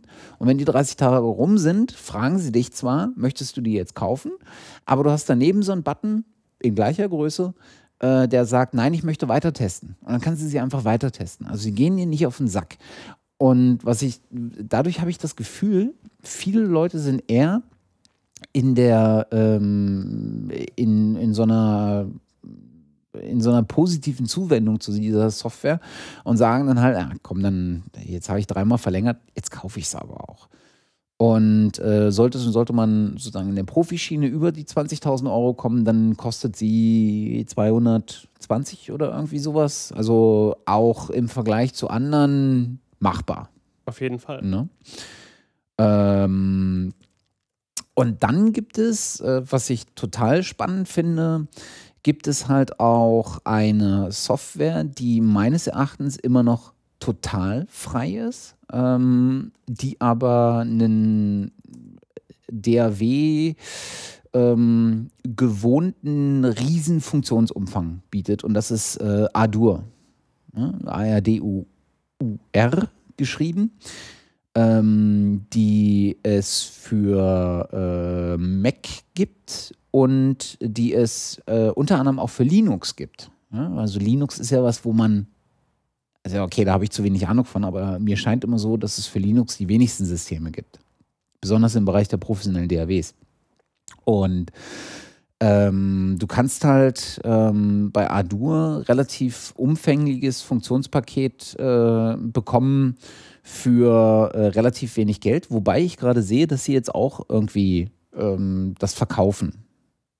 Ja, also, äh, du hast ähm, die kostenlose Version als, als Demo, ist sozusagen, ähm, sind ähm, alle Grundfunktionalitäten aber du kannst die Plugins, wenn du sie veränderst, nicht abspeichern. Also du kannst deine Einstellungen so, in den Plugins mh. Hm. nicht abspeichern.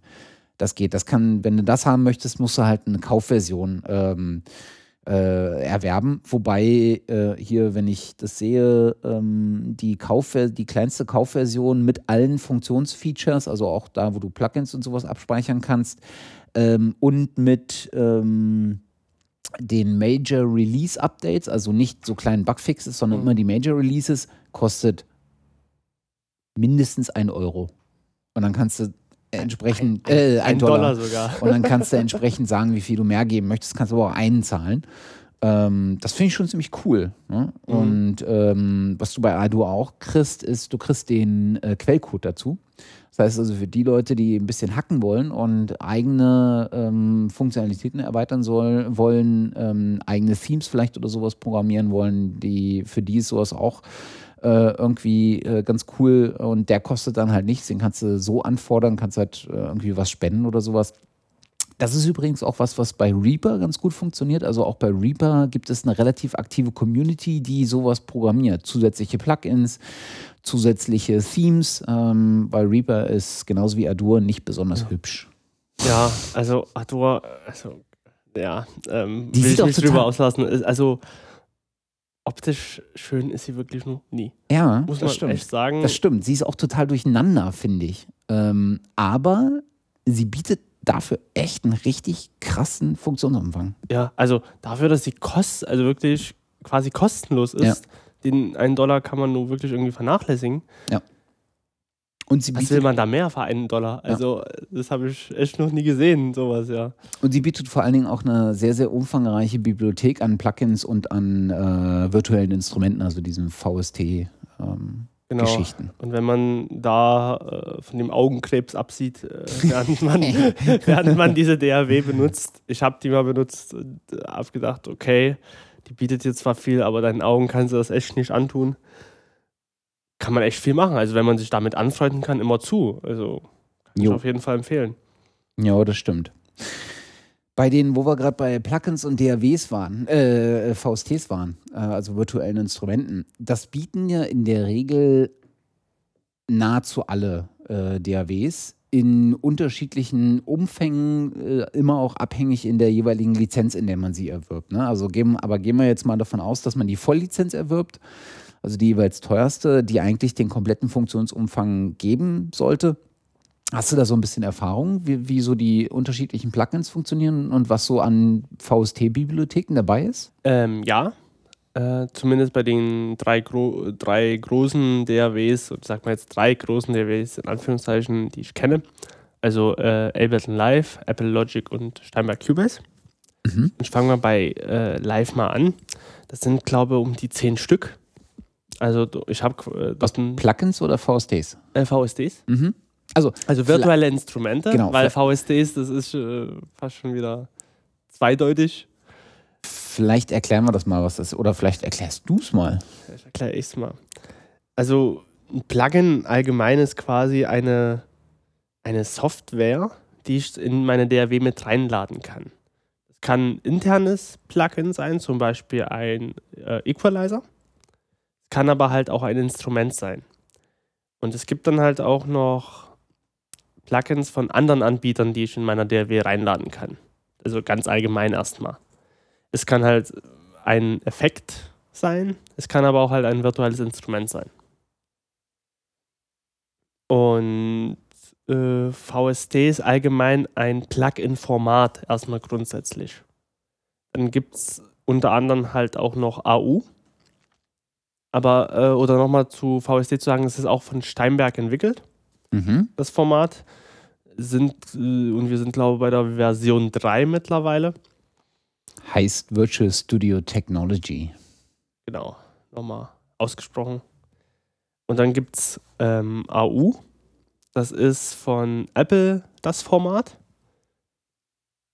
Also die sind, also die äh, heutigen Plugins werden auch unterschiedlich auch gleich oder meistens unterschiedlich auch geliefert für Mac und für Windows. Also einmal als VST, einmal als AU. Man muss sagen, VST geht für äh, Windows und für Mac. AU geht nur für Mac, weil es halt von Apple ein Format ist. Dann gibt es noch AirTAS, das ist von das alte Format von Pro Tools. Mittlerweile gibt es ein neues Format, das heißt, glaube ich, AAX. Und ich glaube, früher gab es mal auch von Direct, DirectX noch was. Für Windows vor allen Dingen. Also gibt es verschiedene Formate. Ähm, und man muss halt gucken, was die DAWs alles einlesen können. Also man muss äh, zum Beispiel, also die meisten können eigentlich auch alles, also sowohl VST als auch AU. Das sind auch, glaube ich, die, die mittlerweile am verbreitetsten sind. Ja. Alle anderen, also AirTAS und sowas, habe ich noch nie Support für gesehen. Na, für, ist halt nur Pro Tools. Ah, okay. Ist, oder Pro Tools Only dann. Mhm. Oder AX ist auch ein Pro Tools Only, das von denen entwickeltes Format ist. AU geht zum Beispiel, oder äh, Logic kann nur AUs einlesen, kann gar keine VSTs. Also wenn man halt wenn ich ein Plugin habe, was äh, nur VST ist, da kann Logic halt nichts damit anfangen. Mhm. Durch da Apple irgendwie ein bisschen abgekapselt hat, was ich nie so richtig verstehe, aber okay. Da müssen halt alle Hersteller gucken, dass sie es auch als AU haben, nur von Logic bis jetzt, aber ist halt irgendwie so. Muss man sich leider auch ein bisschen beugen, wenn man mit Logic arbeiten will. Mhm. Genau, und ähm, und das sind die Formate und die Plugins können, wie gesagt, auch virtuelle Instrumente sein. Und da sind wir jetzt wieder bei unserem Thema. Ähm, und die virtuellen Instrumente bei Ableton Live sind, glaube ich, um die zehn Stück, wenn ich es richtig gezählt habe. Und zwar haben wir dort einen Sampler, also ein, ein, ein Gerät war es mal früher, wo ich ein, einen Sound reinpacken kann, den Sound abspielen kann und in allen möglichen Sachen verändern kann. In der Länge, in der Tonhöhe, ähm, mit Effekten versehen kann und quasi durch einem Pad zum Beispiel das anträgern kann und es wird abgespielt. Mhm. Wenn du jetzt sagst, da sind Ähm, äh, bei Live zum Beispiel zehn äh, mit an Bord, das Ja. ist der Grundfunktionsumfang. Du kannst aber diverse dazu kaufen.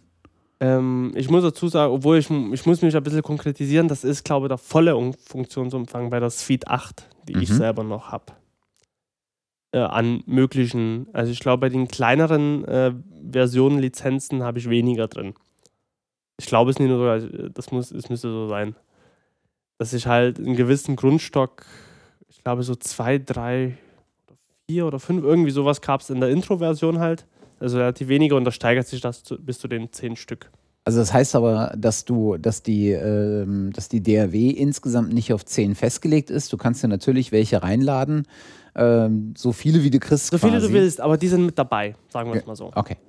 Die sind grundsätzlich, äh, nee, grundsätzlich auch nie bei der Suite, bei der großen Mhm. Version mit dabei. Ja.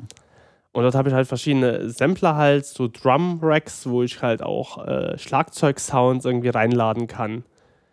Das sind halt ähm, virtuell analoge Synthesizer. Virtuell analog heißt, man versucht, einen analogen Synthesizer virtuell nachzuempfinden Mhm. wird quasi nachgebaut, dass es so analog klingt. Man erreicht das natürlich nie zu 100%, ist klar, aber es wird versucht. Und dann habe ich halt noch andere Exoten wie FM-Synthesizer, also FM ist quasi Frequency äh, Modulation, dass man heißt, man, man verändert einen Sound äh, nach der Frequenz. Also eine Frequenz kennt man vielleicht auch von FM-Radio, noch von früher, dass eine Frequenz verändert wird und somit ähm, auch Klang erzeugt wird und noch andere ähm, Synthesizer, die quasi äh, modellieren. Also das heißt, ähm, bei den meisten Synthesizern wird ja quasi eine Wellenform erstellt. Mhm. Also zum Beispiel ein Sinus Mhm. oder eine oder ein Dreieck oder ein Rechteck als Wellenform und die wird dann verändert zu einem Klang, zum Beispiel zu einem Bass, zu einem synthetischen, äh, synthetischen Bass. Mhm. Man kann aber auch quasi ähm, Instrumente nachmodellieren. Dass, äh, dass quasi, äh, was weiß ich, ein Stück von, von irgendeiner Trommel genommen wird und das dann verändert wird.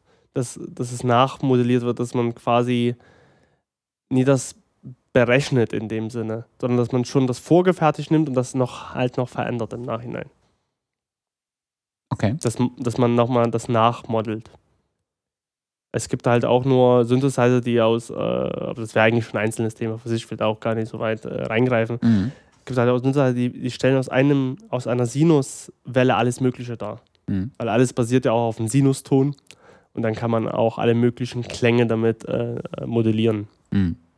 Also das ist dann ähm, so das, äh, wo also Synthesizer ist in der Tat eine eigene Welt. Wahrscheinlich ist sogar das ganze Thema virtuelle Instrumente, also Softwareinstrumente und Software-Synthesizer eine eigene Welt. Ähm, weil da gibt es ja ganze Imperien, die darauf aufbauen. Ne? Also wenn man sich so die Geschichte von Moog anguckt oder ähm, wie heißt diese Berliner Synthesizer-Schmiede, ähm, auch ganz berühmt. Ähm, also von Roland gibt es noch ein ja, paar, von Korg gibt es noch welche und es gibt auch in Berlin eine Synthesizer-Schmiede. Wenn ich jetzt Netzzugriff hätte, würde ich auch mal googeln, aber hier ist irgendwie gerade bei mir das Netz irgendwie zusammengebrochen. Ähm, das kann ich also gerade nicht tun. Das trage ich aber dann gerne in die äh, Show Notes nach. Ähm, das ist jetzt auch gerade ein Okay, gucken wir nochmal nach. Das tragen wir näher. Ja. Jetzt haben wir, äh, oh, ich glaube, das Netz ist wieder da. ähm, jetzt haben wir, ähm, ähm, also das Zweite, was neben äh, virtuellen Instrumenten ja noch eine Rolle spielt, ist äh, das ganze Thema ähm, Effekte. Ja. Äh, nur eine Frage, weil ich nur gerade bei Ableton Live war, oder beziehungsweise will ich, soll ich noch bei Logic und Cubase so ein bisschen noch sagen und mal mich zu den Qualität äußern. Ich glaube, es könnte auch noch interessant ja. sein. Auf jeden Fall für unsere ähm, Zuhörer. Da, also in Logic sieht es ähnlich von der Anzahl her aus. Also wir haben um, um die 14 Stück. Auch wieder ein Sampler oder diverse Sampler, ähm, Synthesizer, die ähm, quasi äh, anal virtuell analog sind, FM-Synthesizer, Modeling auch betreiben. Und da habe ich auch eine, auch eine sehr breite Auswahl, ähnlich wie bei Ableton Live. Mhm.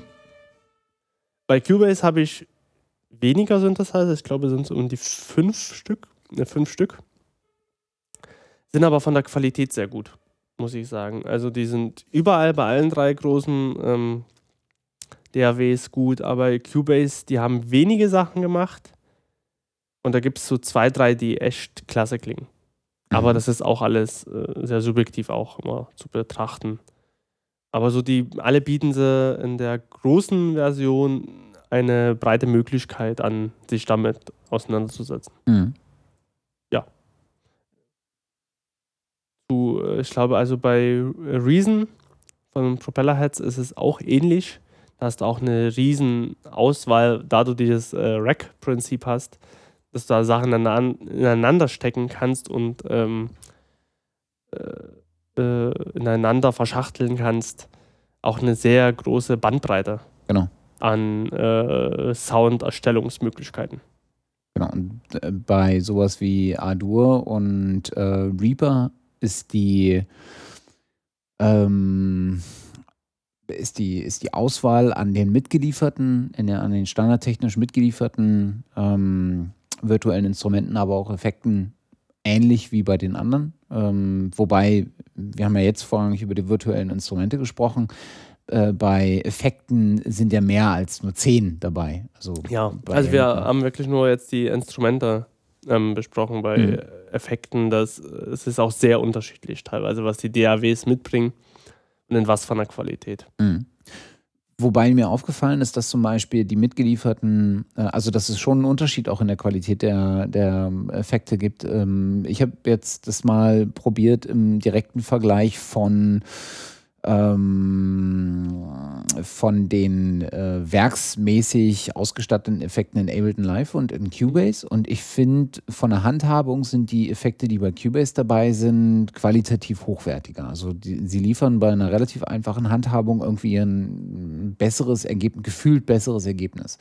So richtig kann ich das nicht beurteilen, aber ich finde die Handhabung der Effekte bei Ableton, die mit Sicherheit genauso viel Spielraum bieten, ähm, aber irgendwie schwieriger. Und äh, bei Ableton läuft das ja auch viel über so eine Oszillographenansicht ähm, und ähm, ähm, und und äh, auch genauso zig Regler, aber irgendwie finde ich das bei Cubase ein bisschen intuitiver und habe mhm. auch das Gefühl, dass Cubase einige Effekte mitbringt, die einfach besser funktionieren. Ja, also gerade was so Limiter, Enhancer und sowas angeht, ähm, da finde ich ähm, Cubase ein bisschen besser ausgestattet als ja. Ableton. Ähm, ich glaube, der Unterschied liegt auch an, finde ich jetzt in den Schwerpunkt, wie der DAW mhm. ausgelegt ist. Ja. Ich finde halt, Ableton Live ist halt mehr auf diesen kreativen ja Aspekt ausgelegt. Ja. Auch auf mehr die, auf die Beeinflussung von Instrumenten als von äh, auf die Beeinflussung von Sprache. Ja, oder zumindest auf diese äh, hochwertig, äh, hochwertige Studioproduktion. Also man kann natürlich ja. mit Ableton Live auch hochwertige Studioproduktion machen, gar keine Frage. Aber die Effekte, die intern, vermisse ich viele Sachen oft, mhm. beziehungsweise bei einem EQ, äh, den ich dort habe, den 8er mhm. EQ, den finde ich halt immer so klein dort, äh, den anzusehen. Und da kannst du das nie machen und das nie machen. Und bei Cubase merkt man halt einfach, es ist mehr für die Studioarbeit ausgelegt. Mhm. Und bei Ableton Live mehr um so eine schnelle Korrektur, beziehungsweise eine, eine schnelle Veränderung von Sachen. Und ich merke halt, äh, dass ich ähm, äh, langsam anfange, bestimmte Effekte über mehrere DAWs einzusetzen, ne? weil ich es mir einfach in jeder DAW installiere. Mhm. Äh, ich nutze halt in jeder, jeder DAW ähm, die äh, von Apple, den von Apple kommenden Dynamic Prozessor. Mhm. Ähm, AU Dynamic Prozessor, den habe ich sowohl bei Reaper drin, als auch bei Cubase, als auch bei äh, Ableton Live, weil der einfach ähm, irgendwie mir ein sehr, sehr gutes äh, Setting erlaubt und ähm, das ist halt genau das Ding. Diese ganzen Bibliotheken an virtuellen äh, Instrumenten, an Effekten und sowas, die sind halt beliebig erweiterbar. Und da gibt es auch eine ganze Industrie, die sich darum gebildet hat, die nichts anderes verkaufen als virtuelle Instrumente oder Effekte. Das ist unfassbar. Und dann gibt es nochmal eine mindestens genauso große äh, Online-Community, die Spaß daran hat, sowas zu bauen. Ist total abgefahren. Also da gibt es halt auch äh, von einer Berliner Firma, Native Instruments, mhm. heißen sie. Ja. Die haben quasi so ein System entwickelt oder eine Plattform heißt äh, Reactor. Und auf dem, in dem Programm kannst du auch deine eigenen Synthesizer und Effekte bauen. Mhm. Und äh, da gibt es auch eine riesen Community dazu, die wirklich irgendwie dir 500 Kompressoren anbietet, die du irgendwie selber äh, aussuchen kannst, testen kannst oder irgendwie auch selber dir Sachen bauen kannst, wenn du da A, die Zeit dafür hast und B, dich mit beschäftigt hast. Also, das geht auf jeden Fall. Ja. Die Sache ist dann halt immer, mit was komme ich am, am besten zurecht und was brauche ich wirklich. Also, ähm, das, manche Produzenten haben irgendwie so einen riesen Plugin-Park auf dem Rechner mhm. mit irgendwie ähm, 30 unterschiedlichen EQs, 50 unterschiedliche Kompressoren haben Heidengeld dafür halt ausgegeben. Mhm. Und dann frage ich mich dann wirklich, wie, wie, viel braucht man denn eigentlich davon? Ja, ich meine, sowas sammelt sich ja auch über die Zeit an. Ne? Du fängst ja. halt mit einem bestimmten kleinen Park an und das Doofe ist ja, dass wenige dieser Plugins als mal so in so einer Trial-Version zur Verfügung stehen. Ne? Muss halt kaufen.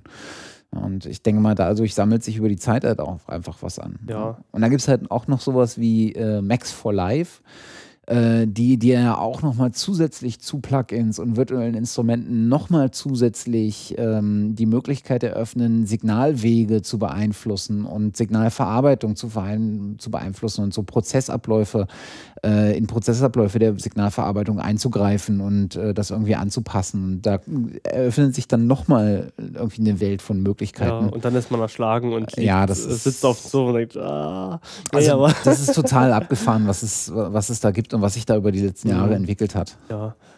Und da finde ich es gerade noch wichtiger, heute mittlerweile zu, zu sehen, was brauche ich wirklich und äh, was will ich echt machen. Weil durch diese vielen Möglichkeiten verlierst du auch mal schnell den Übersicht und äh, man kauft vielleicht dann mal irgendwie schnell was und denkt man, hm, eigentlich hätte ich das mit meinen internen Plugins auch irgendwie lösen können. Mhm. So das, was ich wollte. ist halt genau dieser Punkt von Ausprobieren. Ja. Eigentlich will man alles mal ausprobieren oder zumindest die Chance haben, alles mal auszuprobieren, ohne dass du es gleich kaufen musst. Und das finde ich echt ärgerlich, dass so, viel, so wenig Firmen das unterstützen. Und da sind wir fast so ein bisschen bei, bei der Frage, die du, ähm, die du am Anfang gestellt hast, ähm, nach so der, ähm, ja, nach so der äh, wünschenswerten, optimalen DAW, wie man sie sich vorstellt. Ähm, und also äh, ich glaube, es macht an der Stelle jetzt nicht unbedingt Sinn, noch weiter in Effekte und virtuelle Instrumente einzutauchen. Ich glaube, da macht es eher Sinn, wenn wir uns das Thema mal ein bisschen ähm, gesondert vornehmen, wenn wir uns da auch äh, besser, drauf, also richtig explizit darauf vorbereiten, weil da ist einfach, wenn du da die Tür aufstößt, stehst du halt in so einer riesen, äh, ähm, in so einer riesen Kaverne und deine, äh, deine, deine Taschenlampe reicht halt irgendwie die ersten 20 Meter, aber die restlichen 300 Meter dieser Höhle sind irgendwie unbeleuchtet, wenn du dich nicht darauf vorbereitest. Ne? Also lass uns da vielleicht mal dann die äh, irgendwie so Suchstrahler aufstellen und das nächste Mal einen besseren Blick drauf ja. werfen. Das ähm, machen wir. Ähm, genau, und bevor wir jetzt vielleicht so die Software verlassen und nochmal einen Blick auf so unterstützende Geräte ähm, und sowas äh, werfen, also mal auf die andere äh, oder auf die etwas wahrscheinlich sogar die etwas gehobenere Klasse der Aufnahmesituation mittels DRW äh, vielleicht nochmal einen Blick werfen. Ähm, wie stellst du dir denn deine, deine optimale DAW vor? Oh Gott. Also eigentlich, wenn ich mal so in mich schaue, wie ich tagtäglich damit arbeite, würde ich eine Mischung aus Ableton Live, Logic und Cubase bevorzugen. Das wäre so weil ich habe bei allen drei DAWs, die ich jetzt hauptsächlich nutze, Vorteile. Mhm. Und wenn ich mir die alle kombiniert vorstelle, dann wäre es meine DAW. Dann hätte ich nur noch eine und nie irgendwie drei. Mhm. Also den Aspekt vom, von der Einfachheit, von der, äh, von der äh, intuitiven Bedienung bei Cubase halt, zusammen mit irgendwie mit Logics Mixer, zusammen mit der Kreativität oder, oder mit den kreativen Funktionen von Live wäre das so eigentlich das. Diese Mischung, die es für mich so ausmachen würde. Also, weil, deswegen habe ich auch vorhin gesagt, es sind für mich alles drei Hasslieben, mehr oder weniger. Mhm. Also, ich liebe die, aber ich hasse die auch jeweils für bestimmte Sachen. Mhm. Also, vielleicht finde ich ja eines Tages, dass noch irgendwie das Pro Tools total schön ist und schmeiße alles über Bord oder so, aber ähm, das wäre so die Mischung, dass es einfach zu bedienen ist, also intuitiv ist, aber trotzdem mir einen riesen Funktionsumfang bietet, mhm. was ich so machen kann. Und am besten eigentlich so, ein, äh, so eine eierlegende Wollmilchsau ist. In der Tat geht meins ein bisschen in eine andere Richtung. Mhm ich glaube, ich denke da, also ich kann, äh, ich kann so in etwa mir vorstellen, was ich gebrauchen könnte. Wobei das bei mir halt auch eine spezielle Situation ist, weil ich brauche halt keine äh, äh DAW, mit der ich vorrangig Musik mache, weil das tue ich so gut wie nie mehr. Ähm, bei mir ist es halt mittlerweile sehr, sehr sprachlastig geworden. Und da brauche ich halt eine gute ähm, äh, Multitrack-fähige äh, DAW ähm, die mir ein, zwei, drei äh, Effekte zur Seite stellt, die man bei Sprachbearbeitung einfach äh, sinnvollerweise gebrauchen kann. Sowas wie ein DSer, ähm, äh, einen guten Equalizer, äh, einen Limiter, einen Enhancer, ein Gate, solche Geschichten. Ne? Ähm, aber ich denke da eher in die Richtung ähm, der Zusammenstellung von, einer, äh, von so einer DRW. Und da verstehe ich zwar, woher so eine Industrie kommt äh, und woher die auf die Idee kommen, solche Lizenzmodelle zu fahren, wie sie sie jetzt fahren. Aber ich verstehe nicht, warum sie da nicht den Schritt nach vorne geht und ähm, so ein bisschen auch auf ihre Kundschaft hin äh, zugeht. Was ich meine ist, du kannst mittlerweile äh, wenn du die, den vollen Funktionsumfang haben willst, ähm, also alle Möglichkeiten haben willst, in keiner Möglichkeit beschränkt sein willst, zahlst du einen Haufen Geld. Hatten wir gerade die ganze Zeit das Thema. Äh, also mehrere hundert Euro in der Regel. Warum gehen die jetzt nicht her und sagen, wir bieten einfach modularen Aufbau an? Ne? Du kriegst für 100 Euro kriegst du eine DAW, die multitrackfähig ist und jetzt nicht anfangen mit für 100 Euro darfst du nur vier oder acht Spuren. Lass einfach so viele Spuren wie möglich. Ne? Du kriegst die grundlegenden Funktionen einfach für 100 Euro. Und dazu kriegst du in diesen 100 Euro sind irgendwie die fünf wichtigsten äh, Plugins als Effekte dabei. Ne? Ein Kompressor, ein, äh, ein Equalizer, ein Standard-Equalizer und keine Ahnung, was dann, was dann noch so drei, äh, drei Dinge wären. Und alles, was darüber hinausgeht, kaufst du als Bundles dazu. Willst du virtuelle Instrumente, kaufst du die virtuellen Instrumente als Bundles. Vielleicht sogar als einzelne virtuelle Instrumente für 5 Euro das Stück. Äh, brauchst du mehr, mehr Effekte, kaufst du dir Effektbundles. Ne? Äh, keine Ahnung, bei Gitarristen wäre es zum Beispiel Effektbundles 1, Delay, Reverb äh, und äh, solche Geschichten. Effektbundle 2 wäre äh, Overdrive, äh, ähm, ein zusätzlicher Boost oder irgendwelche solche Geschichten. Warum, und das verstehe ich einfach nicht, warum bietet keine dieser äh, DAWs solchen modularen Aufbau an? Klar, weil sie dann nicht per se viel Geld einnehmen, aber ich glaube, sie würden extrem viel mehr Umsätze verzeichnen können und vielleicht auf lange Sicht hingerechnet äh, dann doch über diese Vielzahl von kleinen Beiträgen mehr einnehmen als über eine relativ oder vergleichbar wenige Anzahl von großen Beiträgen. Ja, das Problem an der Sache ist, ist glaube ich, die Tradition, die die Unternehmen. Ja, fuck that. Ja, klar. Also wirklich. Nee, aber, aber ich, ich versuche mir das jetzt nur zu erklären, ja. wenn ich das so sehe, wie, nee, wie, wie, alt die DAWs ja, sind. Wahrscheinlich hast du wirklich da, da genau das Argument getroffen. So, und früher gab es halt ein, ein Programm und das konnte alles. Und irgendwann haben sie sich gedacht, Mensch, wir haben jetzt eine viel breitere Kundschaft mit von Anfängern über Fortgeschrittenen, über Profis. Und deswegen denken wir uns diese drei, in der Regel drei Lizenzmodelle irgendwie aus. Aber genau. Und, ja. und dann, das ist halt, das ist ja so eine andere Struktur. Aber genau der Schritt von, ähm, wir, wir hatten mal eins, was wir für alle äh, mhm. hatten zu, wir machen jetzt drei äh, unterschiedliche Lizenzmodelle, die in ihrem Funktionsumfang abgespeckt sind, der macht für mich keinen Sinn. Weil genau eigentlich hätten sie da schon in dem modularen Aufbau, weil was ist passiert, bevor du in Software aufgenommen hast? Du hattest eine Recording-Maschine, was sozusagen die DRW ist. Und alles andere musstest du einzeln dazu kaufen. Das war, weil es Hardware war, extrem teuer.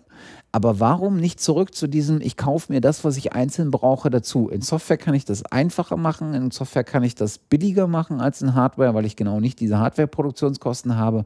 Und genau diesen Schritt verstehe ich nicht, weil traditionell müssten sie eigentlich wieder in diesen modularen Aufbau zurückfallen. Ja, das, das ist halt irgendwie so das Seltsame dran. Also, das kann ich auch nicht ganz nachvollziehen.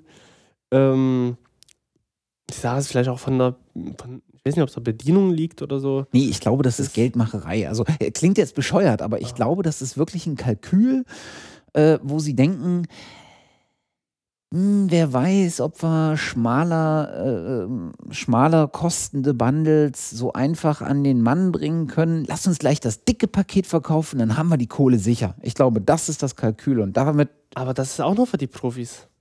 Ich sag mal, ich mache mal keinen Home Recorder kauft sich gleich das dicke Cubase-Paket für 600 Euro, der nur ein bisschen Gitarre aufnehmen will. Ja, und deswegen verstehe ich es nicht, warum sie nicht viel, viel mehr in, in diese Richtung modularer, abgespeckter Aufbau in so einer Grundversion, die nicht beschränkt ist in den Spuren, weil das willst du auf keinen Fall. Du willst als Musiker keine DAW, die in den Spuren beschränkt ist. Nee. Willst du einfach nicht. Du willst ja. eigentlich das große Paket. Du willst so viele Spuren wie möglich, aber du willst diesen ganzen Schwachfug aus deiner Sicht in dem Moment äh, an Plugins und äh, virtuellen Instrumenten und Effekten, die du nicht nutzt, den willst du nicht. Du willst die vollen Spuren, aber nur wenige Plugins, die du wirklich brauchst. Und alles, was du darüber hinaus brauchst, willst du vielleicht auch nicht dann in so einem 30er-Bundle. Ne? Du willst eigentlich bloß zusätzlich zu den fünf Basiseffekten, willst du jetzt noch einen, einen geilen Reverb äh, oder irgendwie einen Amp-Simulator. Ne? Also willst du irgendwie den, äh, den äh, ähm, äh, keine Ahnung, den Marshall JVM oder sowas, den Klassiker ähm, als, als virtuellen Amp willst den aber nicht in einem Bundle mit zehn anderen virtuellen Amps kaufen, sondern willst den solo kaufen. Und äh, da, ich weiß nicht, da hört einfach mein Verständnis auf. Ich kann es mir nicht vorstellen, was für, eine, was für eine Logik dahinter steckt, das so zu regeln. Und das mhm. wäre halt mein Traum an DAW, eine, die auf den Markt kommt und sagt, wir bieten euch den vollen Recording-Umfang, aber einen eingeschränkten Bearbeitungsumfang im Sinne von, wollt ihr mehr Plugins, kauft sie euch zusätzlich. Ja. Wahrscheinlich liegt auch das Problem daran, dass, ähm, dass vielleicht die Hersteller davon ausgehen, naja, der, der Kunde, der Anfang, der Einsteiger kann gar nie, was eigentlich für mich auch Quatsch wäre, aber vielleicht denken so, na, der Einsteiger kann gar nie so wissen, was es so alles gibt, beziehungsweise weiß jetzt gar nie, äh, äh was er einzeln braucht noch. Und deswegen sagen sie dir, bieten die dir halt so ein Paket an und nochmal, du spiel damit, mach mal was. Ja, damit. aber das macht ja noch weniger Sinn. Warum sollten sie sich dann mit so einem Paket überschütten, dessen Fun Funktionen du gar nicht abschätzen kannst? Die bieten dir aber halt dadurch die Möglichkeit, dass du machen, Sachen machen kannst und Sachen entdecken kannst. Ja, aber warum Das bieten sie dir nicht die Möglichkeit, äh, quasi in einem schmalen Funktionsumfang dann einfach die Sachen dazu in einer Demo-Version, ne? Probier halt einfach, Gibt's lad, ja. lad dir das Gibt's Plugin runter. Sachen. Ja, es gibt ja zum Beispiel auch bei, äh, bei der vollen Cubase-Version sogar, Mhm. hast du Demo-Version von erweiterten virtuellen Instrumenten, die du dir installieren kannst und anschauen kannst. warum lassen sie die nicht weg? Na, damit sie halt auch, das ist ja auch irgendwo eine, eine, eine kommerzielle Sache, dass sie sagen, okay, du probierst aus, hey, du findest das Produkt cool, du findest dieses Saxophon klasse, was so drin klingt, Ja. das will ich jetzt auch, ich kaufe mir die Software. Ja. Aber das ist genau das Ding. Wenn sie mir die eh demomäßig zur Verfügung stellen, dann können sie sie doch erstmal weglassen und in dem Moment, wenn, wenn ich sage, jetzt möchte ich mal was anderes ausprobieren, dann stellen sie mir die als Demo zur Verfügung. Also dieses, das macht einfach aus meiner Sicht keinen Sinn. Ja. Das Problem ist, bei deiner Überlegung, die finde ich echt gut, aber wir sind äh, reflektierte Nutzer schon seit einiger Zeit. Mhm. Manchmal, äh, so der Einste Einsteiger Mhm. kann gar nicht alle, alles wissen, was er braucht. Weil dein Modell fordert ja heraus, dass du weißt, hey, ich weiß jetzt wirklich, was ich brauche. Ich weiß jetzt, ich brauche den Kompressor für das und das. Ich brauche dies und das und das und das und das und das und das und das und das und das. Und das wissen ja Einsteiger ja. Würde ich aber nicht so sehen. Würdest du nicht so. Okay, ein blutiger Anfänger. Also wirklich, hey, spielt Gitarre seit zwei Jahren und will seine erste Aufnahme machen. Mhm.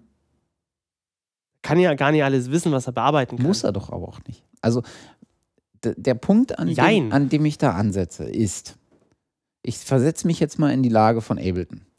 Ich kann über meine Nutzer, habe ich ein ungefähres Bild und kann in etwa erahnen, was für Plugins die Anfänger nutzen. Sprich also, ich stelle ihnen Plugins zur Verfügung, die einfach zu handeln sind. Kompressoren. Mhm. Zwei unterschiedliche Ja. Kompressoren, zwei äh, Equalizer, ein äh, Limiter oder was auch immer.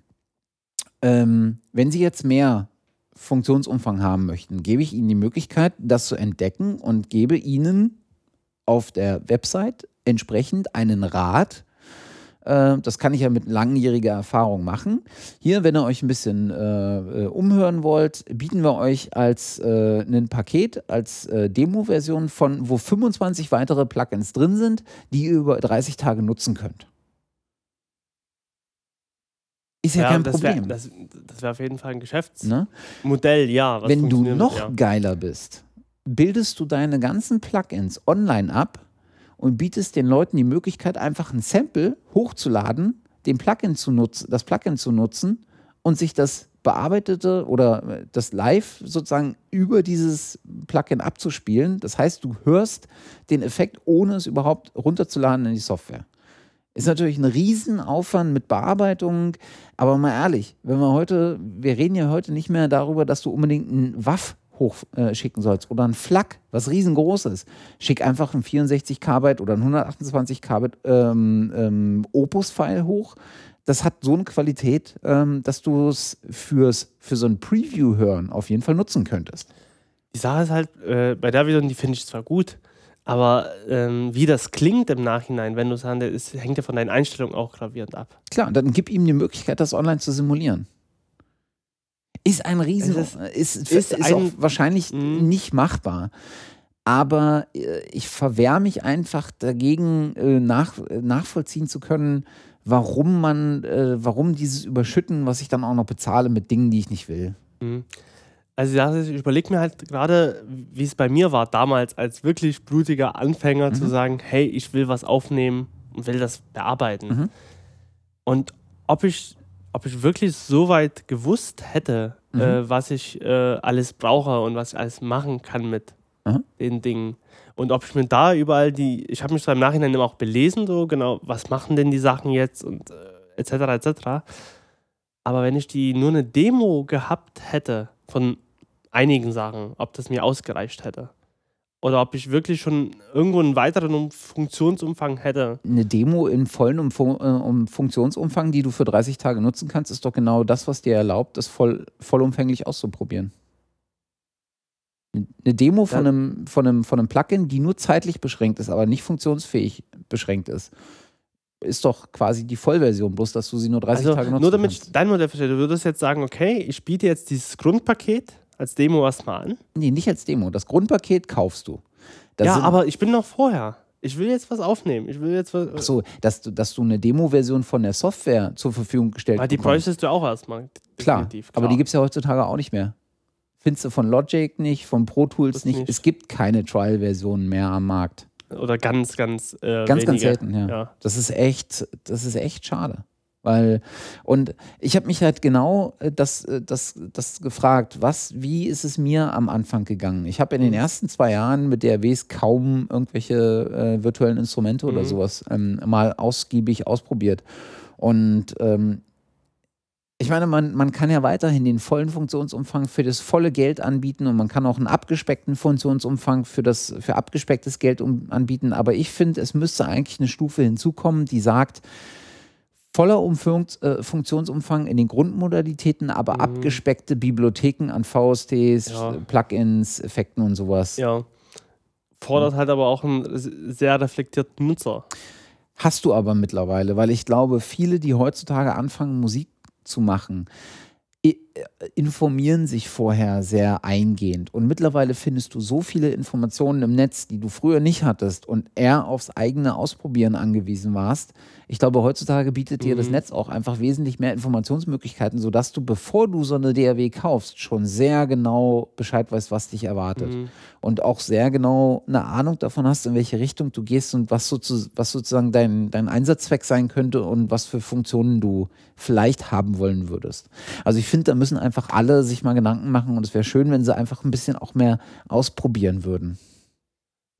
Also, ähm, ich finde auch, dass es beide Versionen geben sollte Mhm, von genau. der Firma. Von, also, dass die DAW einmal dieses modulare System dir anbietet, hey, ich Mhm. kaufe mir das und das dazu, Genau. einmal die volle Version, aber auch halt diese drei, drei Ja. Stufen-Version finde Ja. ich auch teilweise für manche Leute wirklich Ja. äh, sinnvoll, die weniger machen wollen, Mhm. aber sich erst nie damit beschäftigen wollen, ich muss mir 4000 Sachen Ja. überlegen. Dann halt schon mal eine kleine Spielwiese habe, nenne ich das jetzt mal, und einfach mal dr drauf losmachen kann. Also mal abseits von dem Gedanken, dass ich jetzt natürlich einen sehr spezifischen Einsatzzweck Mhm. im, im Kopf habe, habe ich halt von diversen ähm, bekannten Kumpels, die so in Bands spielen, halt genau immer diese Beschwerden gehört. Ah, ich habe mir Ableton Live in der LE-Version runtergeladen. Wir sind irgendwie vier Jungs. Die Scheiße erlaubt mir halt nur vier oder acht Spuren. Was soll denn der Dreck? Ich will halt zwölf oder zwanzig Spuren. Äh, obwohl ich noch keine Ahnung habe, in welche Richtung ich gehe. Weißt du, dieses, dieses Ja. Einschränken in diesen, in diesen Möglichkeiten, oh, das finde ich. Oh, aber jetzt, dann, Ja. dann, jetzt Nee, aber- drehen wir uns ein aber, bisschen im Kreis. Ja, äh, du hast aber schon recht. äh, Warum, begre äh, warum begrenzt mich das an den Spuren? Ja, ja, genau. Das ist eigentlich so eine. Das Das, ist wie, halt- als ob, ob, ich, ob ich dir dein Brot wegnehme und du Ja. ha- hast kein Brot mehr zum Essen. Also das ist das irgendwie- finde ich halt ein Unding, weißt du. Das ist. Geht nie. Und es gäbe genug äh, Hebel, an denen man äh, drehen könnte, ne? alleine an Ausspielformaten. Ja. Ne? Dann äh, gib mir halt das Bundle von, äh, ich kann es in WAV, ich kann es in AIFF, in ALAC, in FLAC, in MP3 und in, äh, was habe ich jetzt vergessen, keine Ahnung, äh, ausspielen. Und wenn ich es in, in OGG, in Opus oder sonst was, muss ich halt nochmal drei Euro zahlen. Ja. Da gibt es halt einfach ganz, ganz viele Einstellungsmöglichkeiten, die man sehr fein, granular und individualisiert auf Nutzer äh, Ja, anbieten also äh, was ich mal gelesen habe, was ich interessant fand, da hat, äh, ich weiß leider bloß den Namen nicht mehr, da hat, mal vergl- da hat mal gesagt, die heutigen Möglichkeiten, die wir haben, ist irgendwie kein Tonstudio mehr, Ja. sondern irgendwie ein Soundlabor, weil wir so Ja, tief in die Materie eingreifen können mit der Software. ja. Das ist vor 20, 30 Jahren unvorstellbar teilweise gewesen, dass wir so sehr Dinge noch beeinflussen können. Das stimmt. Und äh, das sind DAWs schon irgendwie solche kleinen Soundlabore mittlerweile. Und mit Plugins, die man sich Absolut. dazu kaufen kann, werden die noch irgendwie größer. Und du merkst halt, dass viele Firmen nachziehen und genau in diese Richtung auch gehen, zusätzlich zusätzliche Funktionen für so Soundlabore zu bieten, wie aktuell äh, Biodynamics. Ja. Kennt man eher von der Herstellung von Mikrofonen, Headsets und Co. Auch wir sprechen ja durch äh, die klassischen äh, Hörsprechkombinationen von Biodynamics, die DT297. Äh, ja, genau. Äh, denn die haben jetzt auch Software gegossen. Äh, die machen gar nicht so viel Software ähm, und haben jetzt mal eine Software namens Virtual Studio auf den Markt geschmissen. Hast du dir das mal angeguckt? Ja, ich habe mir das sogar angehört. Okay.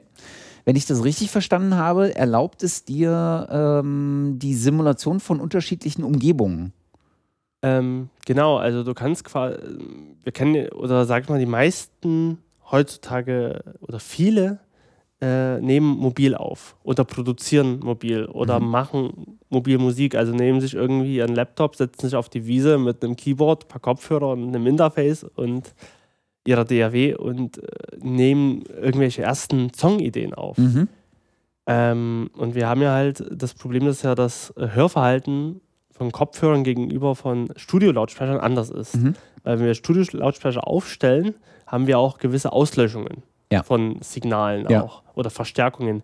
Die haben wir bei Kopfhörern natürlich nicht. Also es ist ganz leicht zu erklären. Äh, Im Raum stehen zwei Lautsprecher. Wenn die Wellen aufeinandertreffen, haben wir Überlagerungseffekte. Wir haben äh, Auslöschungen von bestimmten Signalen.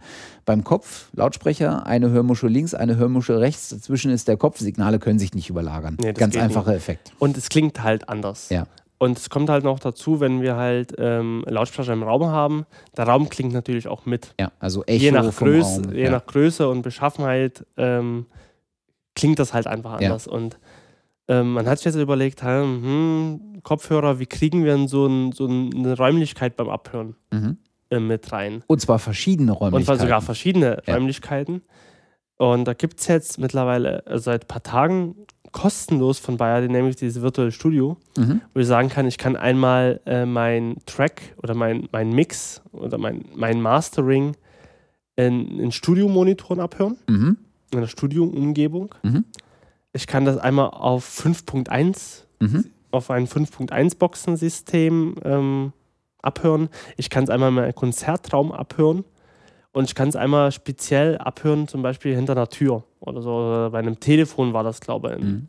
im Mix. Also kann, und ich kann sogar selber eigene ähm, Räume reinladen, wie ich es abhören möchte. Ähm, klingt sehr interessant. Bei den Studiomonitoren war ich mir da irgendwie sehr uneinig, muss ich ehrlich sagen, ob das wirklich natürlich klingt. Okay. Es klingt irgendwie total seltsam auf den Ohren, auf den Kopfhörern. Äh, aber ja. Ja, entschuldige. Einmal, wir waren beim Thema Sound, ne? Ja. Aber, und äh, ich finde es aber irgendwie nützlich. Also, das ja. kann man auf jeden Fall mit verwenden. Man sollte sich natürlich nicht hundertprozentig drauf verlassen. Ja. Weil in einem Raum klingt das wirklich noch, noch ein bisschen. Ist halt anders. halt kein natürlicher, sondern ein, ein virtueller Klang im wahrsten Sinne. Es ist halt ne? virtuell, ne? aber man kann das durchaus mal verwenden, um ja. mal zu hören, hey, wie klingt denn das? Vielleicht so in der Richtung. Ja. Und der Gedanke, ähm, äh, Audiosignale und Musiksignale äh, auf Kopfhörern mehr räumlich klingen zu lassen, ist ja auch kein neuer. Ne? Also mhm. MP3 Surround von Fraunhofer ist da so eine, eine der Entwicklungen gewesen, die auch jetzt auch schon ein paar Jahre auf dem Buckel hat, die ja genau das Ziel verfolgt hat und damals ja an den Start gegangen ist, ähm, ähm, auch mit dem Angebot äh, hier, ihr könnt auch ähm, sozusagen eure eigene Musik mit diesem Feature abspielen, äh, sodass also auch diese eigene Musik so ein bisschen im Kopfhörer mit mehr Raum und äh, Richtung 5.1 mhm. und sowas ähm, simuliert wird. Ähm, aber ich finde, Biodynamics hat das jetzt ganz gut gemacht. Also es sieht optisch ansprechend aus und ich glaube, es ist auch mal eine interessante Hörerfahrung. Ob das jetzt für Profis was ist, bin ich mir einfach nicht sicher. Ich glaube, da muss man einfach mal drauf warten, bis so die ersten Profis sich das mal anschauen und darüber vielleicht mal ein bisschen berichten oder irgendwie sowas. Ist auf jeden Fall eine interessante Entwicklung, finde ich. Mhm. Ähm, ähm, und ja. vor allen Dingen kostenlos, muss man dazu sagen. Also, ja, das ist kein. Schon kostenlos bin ich ja immer ein großer Freund. also ich, ich finde es echt gut, dass es erstmal kostenlos angeboten wird und dass man sich da einen äh, Eindruck verschaffen kann. Ja. Wie gesagt, hundertprozentig drauf verlassen, nie, weil ich habe es, wie gesagt, in den, mit den Studio-Stereo-Monitoren da versucht und das klang noch nie so sehr natürlich. Also, wie gesagt, also das ist auch mal interessant zu hören, aber so, wie gesagt, nur drauf abmischen würde ich mhm. jetzt nicht unbedingt machen. Nein. Also ich habe es äh, ausprobiert und habe so sozusagen meine meine ähm, Situation, meine Studiosituation in Anführungszeichen ähm, zu Hause mal simuliert. Da sitze ich halt in einem relativ kleinen Raum. Das heißt also, ich habe zwei Studiolautsprecher links und rechts vor mir, die so ein bisschen weg von der Wand stehen, nicht ganz dran, aber es ist auch nicht mehr hinter mir, hinter meinem Rücken ist es nicht mehr allzu weit bis zur nächsten Wand. Sprich, also ich habe ein relativ schmales und kleines Studio. Und da ist der Effekt ganz ähnlich. Ich könnte mir aber ja. vorstellen, dass wenn ich hinter mir zu Hause einen sehr weiten Raum noch hätte, wie, wie du es in vielen Tonstudios halt auch hast, dass du hinter dem äh, Toningenieur halt noch ziemlich viel Raum hast, dass da der Effekt nicht so realistisch rüberkommt. Also bei mir zu Hause hat es ganz gleich will ich jetzt auch nicht sagen, aber hat es ganz vertraut irgendwie gekl geklungen. Aber ich könnte mir vorstellen, dass der Effekt in einem großen Raum äh, nicht ganz so realistisch ist. Ja, auf jeden Fall guckt ja. euch mal an, ähm, ladet es euch äh, herunter. Und probiert es aus und ähm, probiert es aus. Genau. Ja, ich. Äh, also, wir sind jetzt, äh, glaube ich, so ziemlich am Ende. Äh, ja. Man könnte jetzt noch hier und da anfangen, so kleine Stücke ähm, mal zu ergänzen, was wir so auf dem Weg hierher vergessen haben. Wir haben uns äh, zum Beispiel ganz vergessen, äh, mit Ausgabeformaten ähm, zu ja, beschäftigen. Ähm, aber das, das können wir auch mal verschieben. Ja, das, das hängt ja auch immer so ein bisschen äh, ab vom Einsatzzweck, welche Importformate, mhm. welche äh, Exportformate da unterstützt werden. Viele unterstützen ähnliche Formate. Generell dabei ja. ist sowas wie ähm, WAF, findet man eigentlich immer. Also WAF ist grundsätzlich AIFF, äh, genau. also das Pendant dazu für Mac halt. Genau, WAF, ähm, AIFF. Äh, MP3 findet man bei MP3. vielen mittlerweile standardmäßig, bei ja. nur ganz wenigen nicht. Ja, ähm, ich muss mal überlegen. Ich glaube, Ableton Live macht das nicht. Das macht nur, genau. Äh, nur genau. IFF, genau. WAF und noch was, glaube ich. Weiß ich schon gar nicht mehr. Nee, ich glaube, nur die nur beiden. Die, nur die beiden macht das. Ähm, was man hin und wieder mal findet, äh, sind so Geschichten wie also andere komprimierte äh, Formate äh, beziehungsweise andere verlustbehaftete komprimierte Formate wie äh, Ogg Vorbis äh, oder Opus. Äh, man findet äh, oftmals die verlustfreien Kompressionsformate wie ALAC und äh, FLAC äh, mit im Portfolio inbegriffen. Und dann gibt es halt DAWs, die ähm, vielleicht auch speziellere Formate ähm, ausspielen können, die du dann halt in der Produktion später verwenden kannst. Ja. Äh, was ich noch äh, sehr interessant finde, ist so der Batch-Export, dass du sagst, ich will ah. einmal eine äh, WAV-Datei haben, ja. ich will einmal eine IFF, einmal eine ja. MP3, einmal eine Opus und das in Qualität eingestellt und nur noch mit einem Klick auf Export, dass mir ja. die alle Formate nacheinander stellt. Ja. Finde ich bei Logic sehr schön gelöst. Ja, stimmt. Dass du im, äh, auf der Seite einstellen kannst, ja, ich will noch eine MP3 noch dazu, ich will das Format dazu in dieser und dieser Qualität mit diesen und diesen Einstellungen. Mhm. Und dann gibt es halt ähm, äh, ein Format, wo wir vorhin bei MIDI waren, äh, es gibt halt einige, äh, die halt auch den Export zum Beispiel von MIDI-Signalen unterstützen. Ähm, gibt es nicht allzu viele. Ähm, also Ableton kann das beispielsweise nicht. Doch, äh, Ableton kann das, glaube ich. Ach, stimmt. Äh, das kannst aber, du mit Rechtsklick, glaube ich, auf so einen MIDI-Clip machen. Stimmt, aber Marker kannst du nicht exportieren. Nee, Marker kann. Äh, das, können, das können die wenigsten. Die können die wenigsten, ja. Also, also ja, mhm. es gibt noch ganz, ganz viele Details, äh, über die man sich jetzt verständigen kann. Falls jemand dazu Fragen hat, einfach in die Kommentare oder schickt uns eine Mail oder fragt uns bei Audioboo oder bei Twitter oder über irgendwelche anderen Kanäle, äh, die wir hier jetzt noch nicht berücksichtigt haben. Brief. Brief. Brieftaube. Könnt auch vorbeikommen und singen. Rauchzeichen. Raucht, äh, da muss man. Äh, ja, ob wir die sehen, ist eine andere genau, Sache. Genau, gebt uns vorher Bescheid. Nein, ernsthaft. Äh, wenn irgendwelche Fragen, irgendwas unklar ist, ihr noch was erklärt bekommen habt, ihr haben wollt, ihr eine bestimmte Frage habt ähm, oder uns berichtigen wollt, ähm, immer her damit. Wir beantworten äh, die gerne und freuen uns auch über jede Frage. Absolut. Äh, Fragen, über die wir uns nicht freuen, äh, tun wir so, als hätten wir die nie bekommen. Nein, Quatsch. Da gibt es einen Filter beim E-Mail-Programm. Genau, genau, unbeliebt. Ähm, ja. Ja. Ja, jetzt sind wir am Ende. Zumindest mit der Sendung. Man, man, könnte noch so ein bisschen über Hardware reden, aber ich glaube, das würde jetzt auch so ein bisschen zu weit führen. Mhm. Äh, haben wir vorhin schon ein bisschen so äh, MIDI-Control-Geräte. MIDI mhm. Und ähm, dass es halt DRWs gibt, die auch Hardware gebunden funktionieren, wie halt äh, Pro Tools, Pro Tools HD vor allen Dingen. Genau. Äh, oder zum Beispiel bei Cubase beziehungsweise Nuendo ist es so, dass es auch mittlerweile Audio-Interfaces gibt, die darauf abgestimmt sind. Ja. Das hat man, das man hat man überhaupt oft, dass man so in bestimmten Bundles halt ähm, in Hardware-Bundles so ein, so ein Interface kauft, dass da oftmals eine ähm, Version einer DAW dabei ist. Also Motu, äh, der Hersteller, ähm, hat halt beispielsweise, glaube sogar Pro Tools dabei. Presonus hat sein eigenes Format, Studio One die sich äh, dabei. Äh, bei äh, Focusrite kriegt man sehr oft, äh, jetzt bin ich mir gar nicht sicher, egal. äh, und bei Line 6 kriegt man dann sehr oft äh, Ableton dazu. Äh, also da gibt es so verschiedene äh, Dinge, äh, an die man dann auch so in kleinere Versionen. Aber ehrlich gesagt, die habe ich immer weggeschmissen, weil die sind so umfangsbegrenzt. Äh, da könnte ich jetzt, mehr Depressionen. Genau, da könnte ich jetzt wieder anfangen, rum zu, äh, mich äh, zu echauffieren und äh, mich rum zu ärgern. Genau. Äh, und so die richtig tolle Hardware, das große, teure Zeug, so geile, äh, geile Fader oder sowas, ähm, da kann man echt einen Haufen ähm, Zeug sich anschaffen für viel, viel Geld. Äh, du hattest vorhin eine Firma noch genannt, Native Instruments, die machen natürlich nicht nur Software, sondern machen auch ziemlich coole Hardware. Die haben so diese ganzen Pads, die du mit Ableton Live ähm, vorrangig nutzen kannst.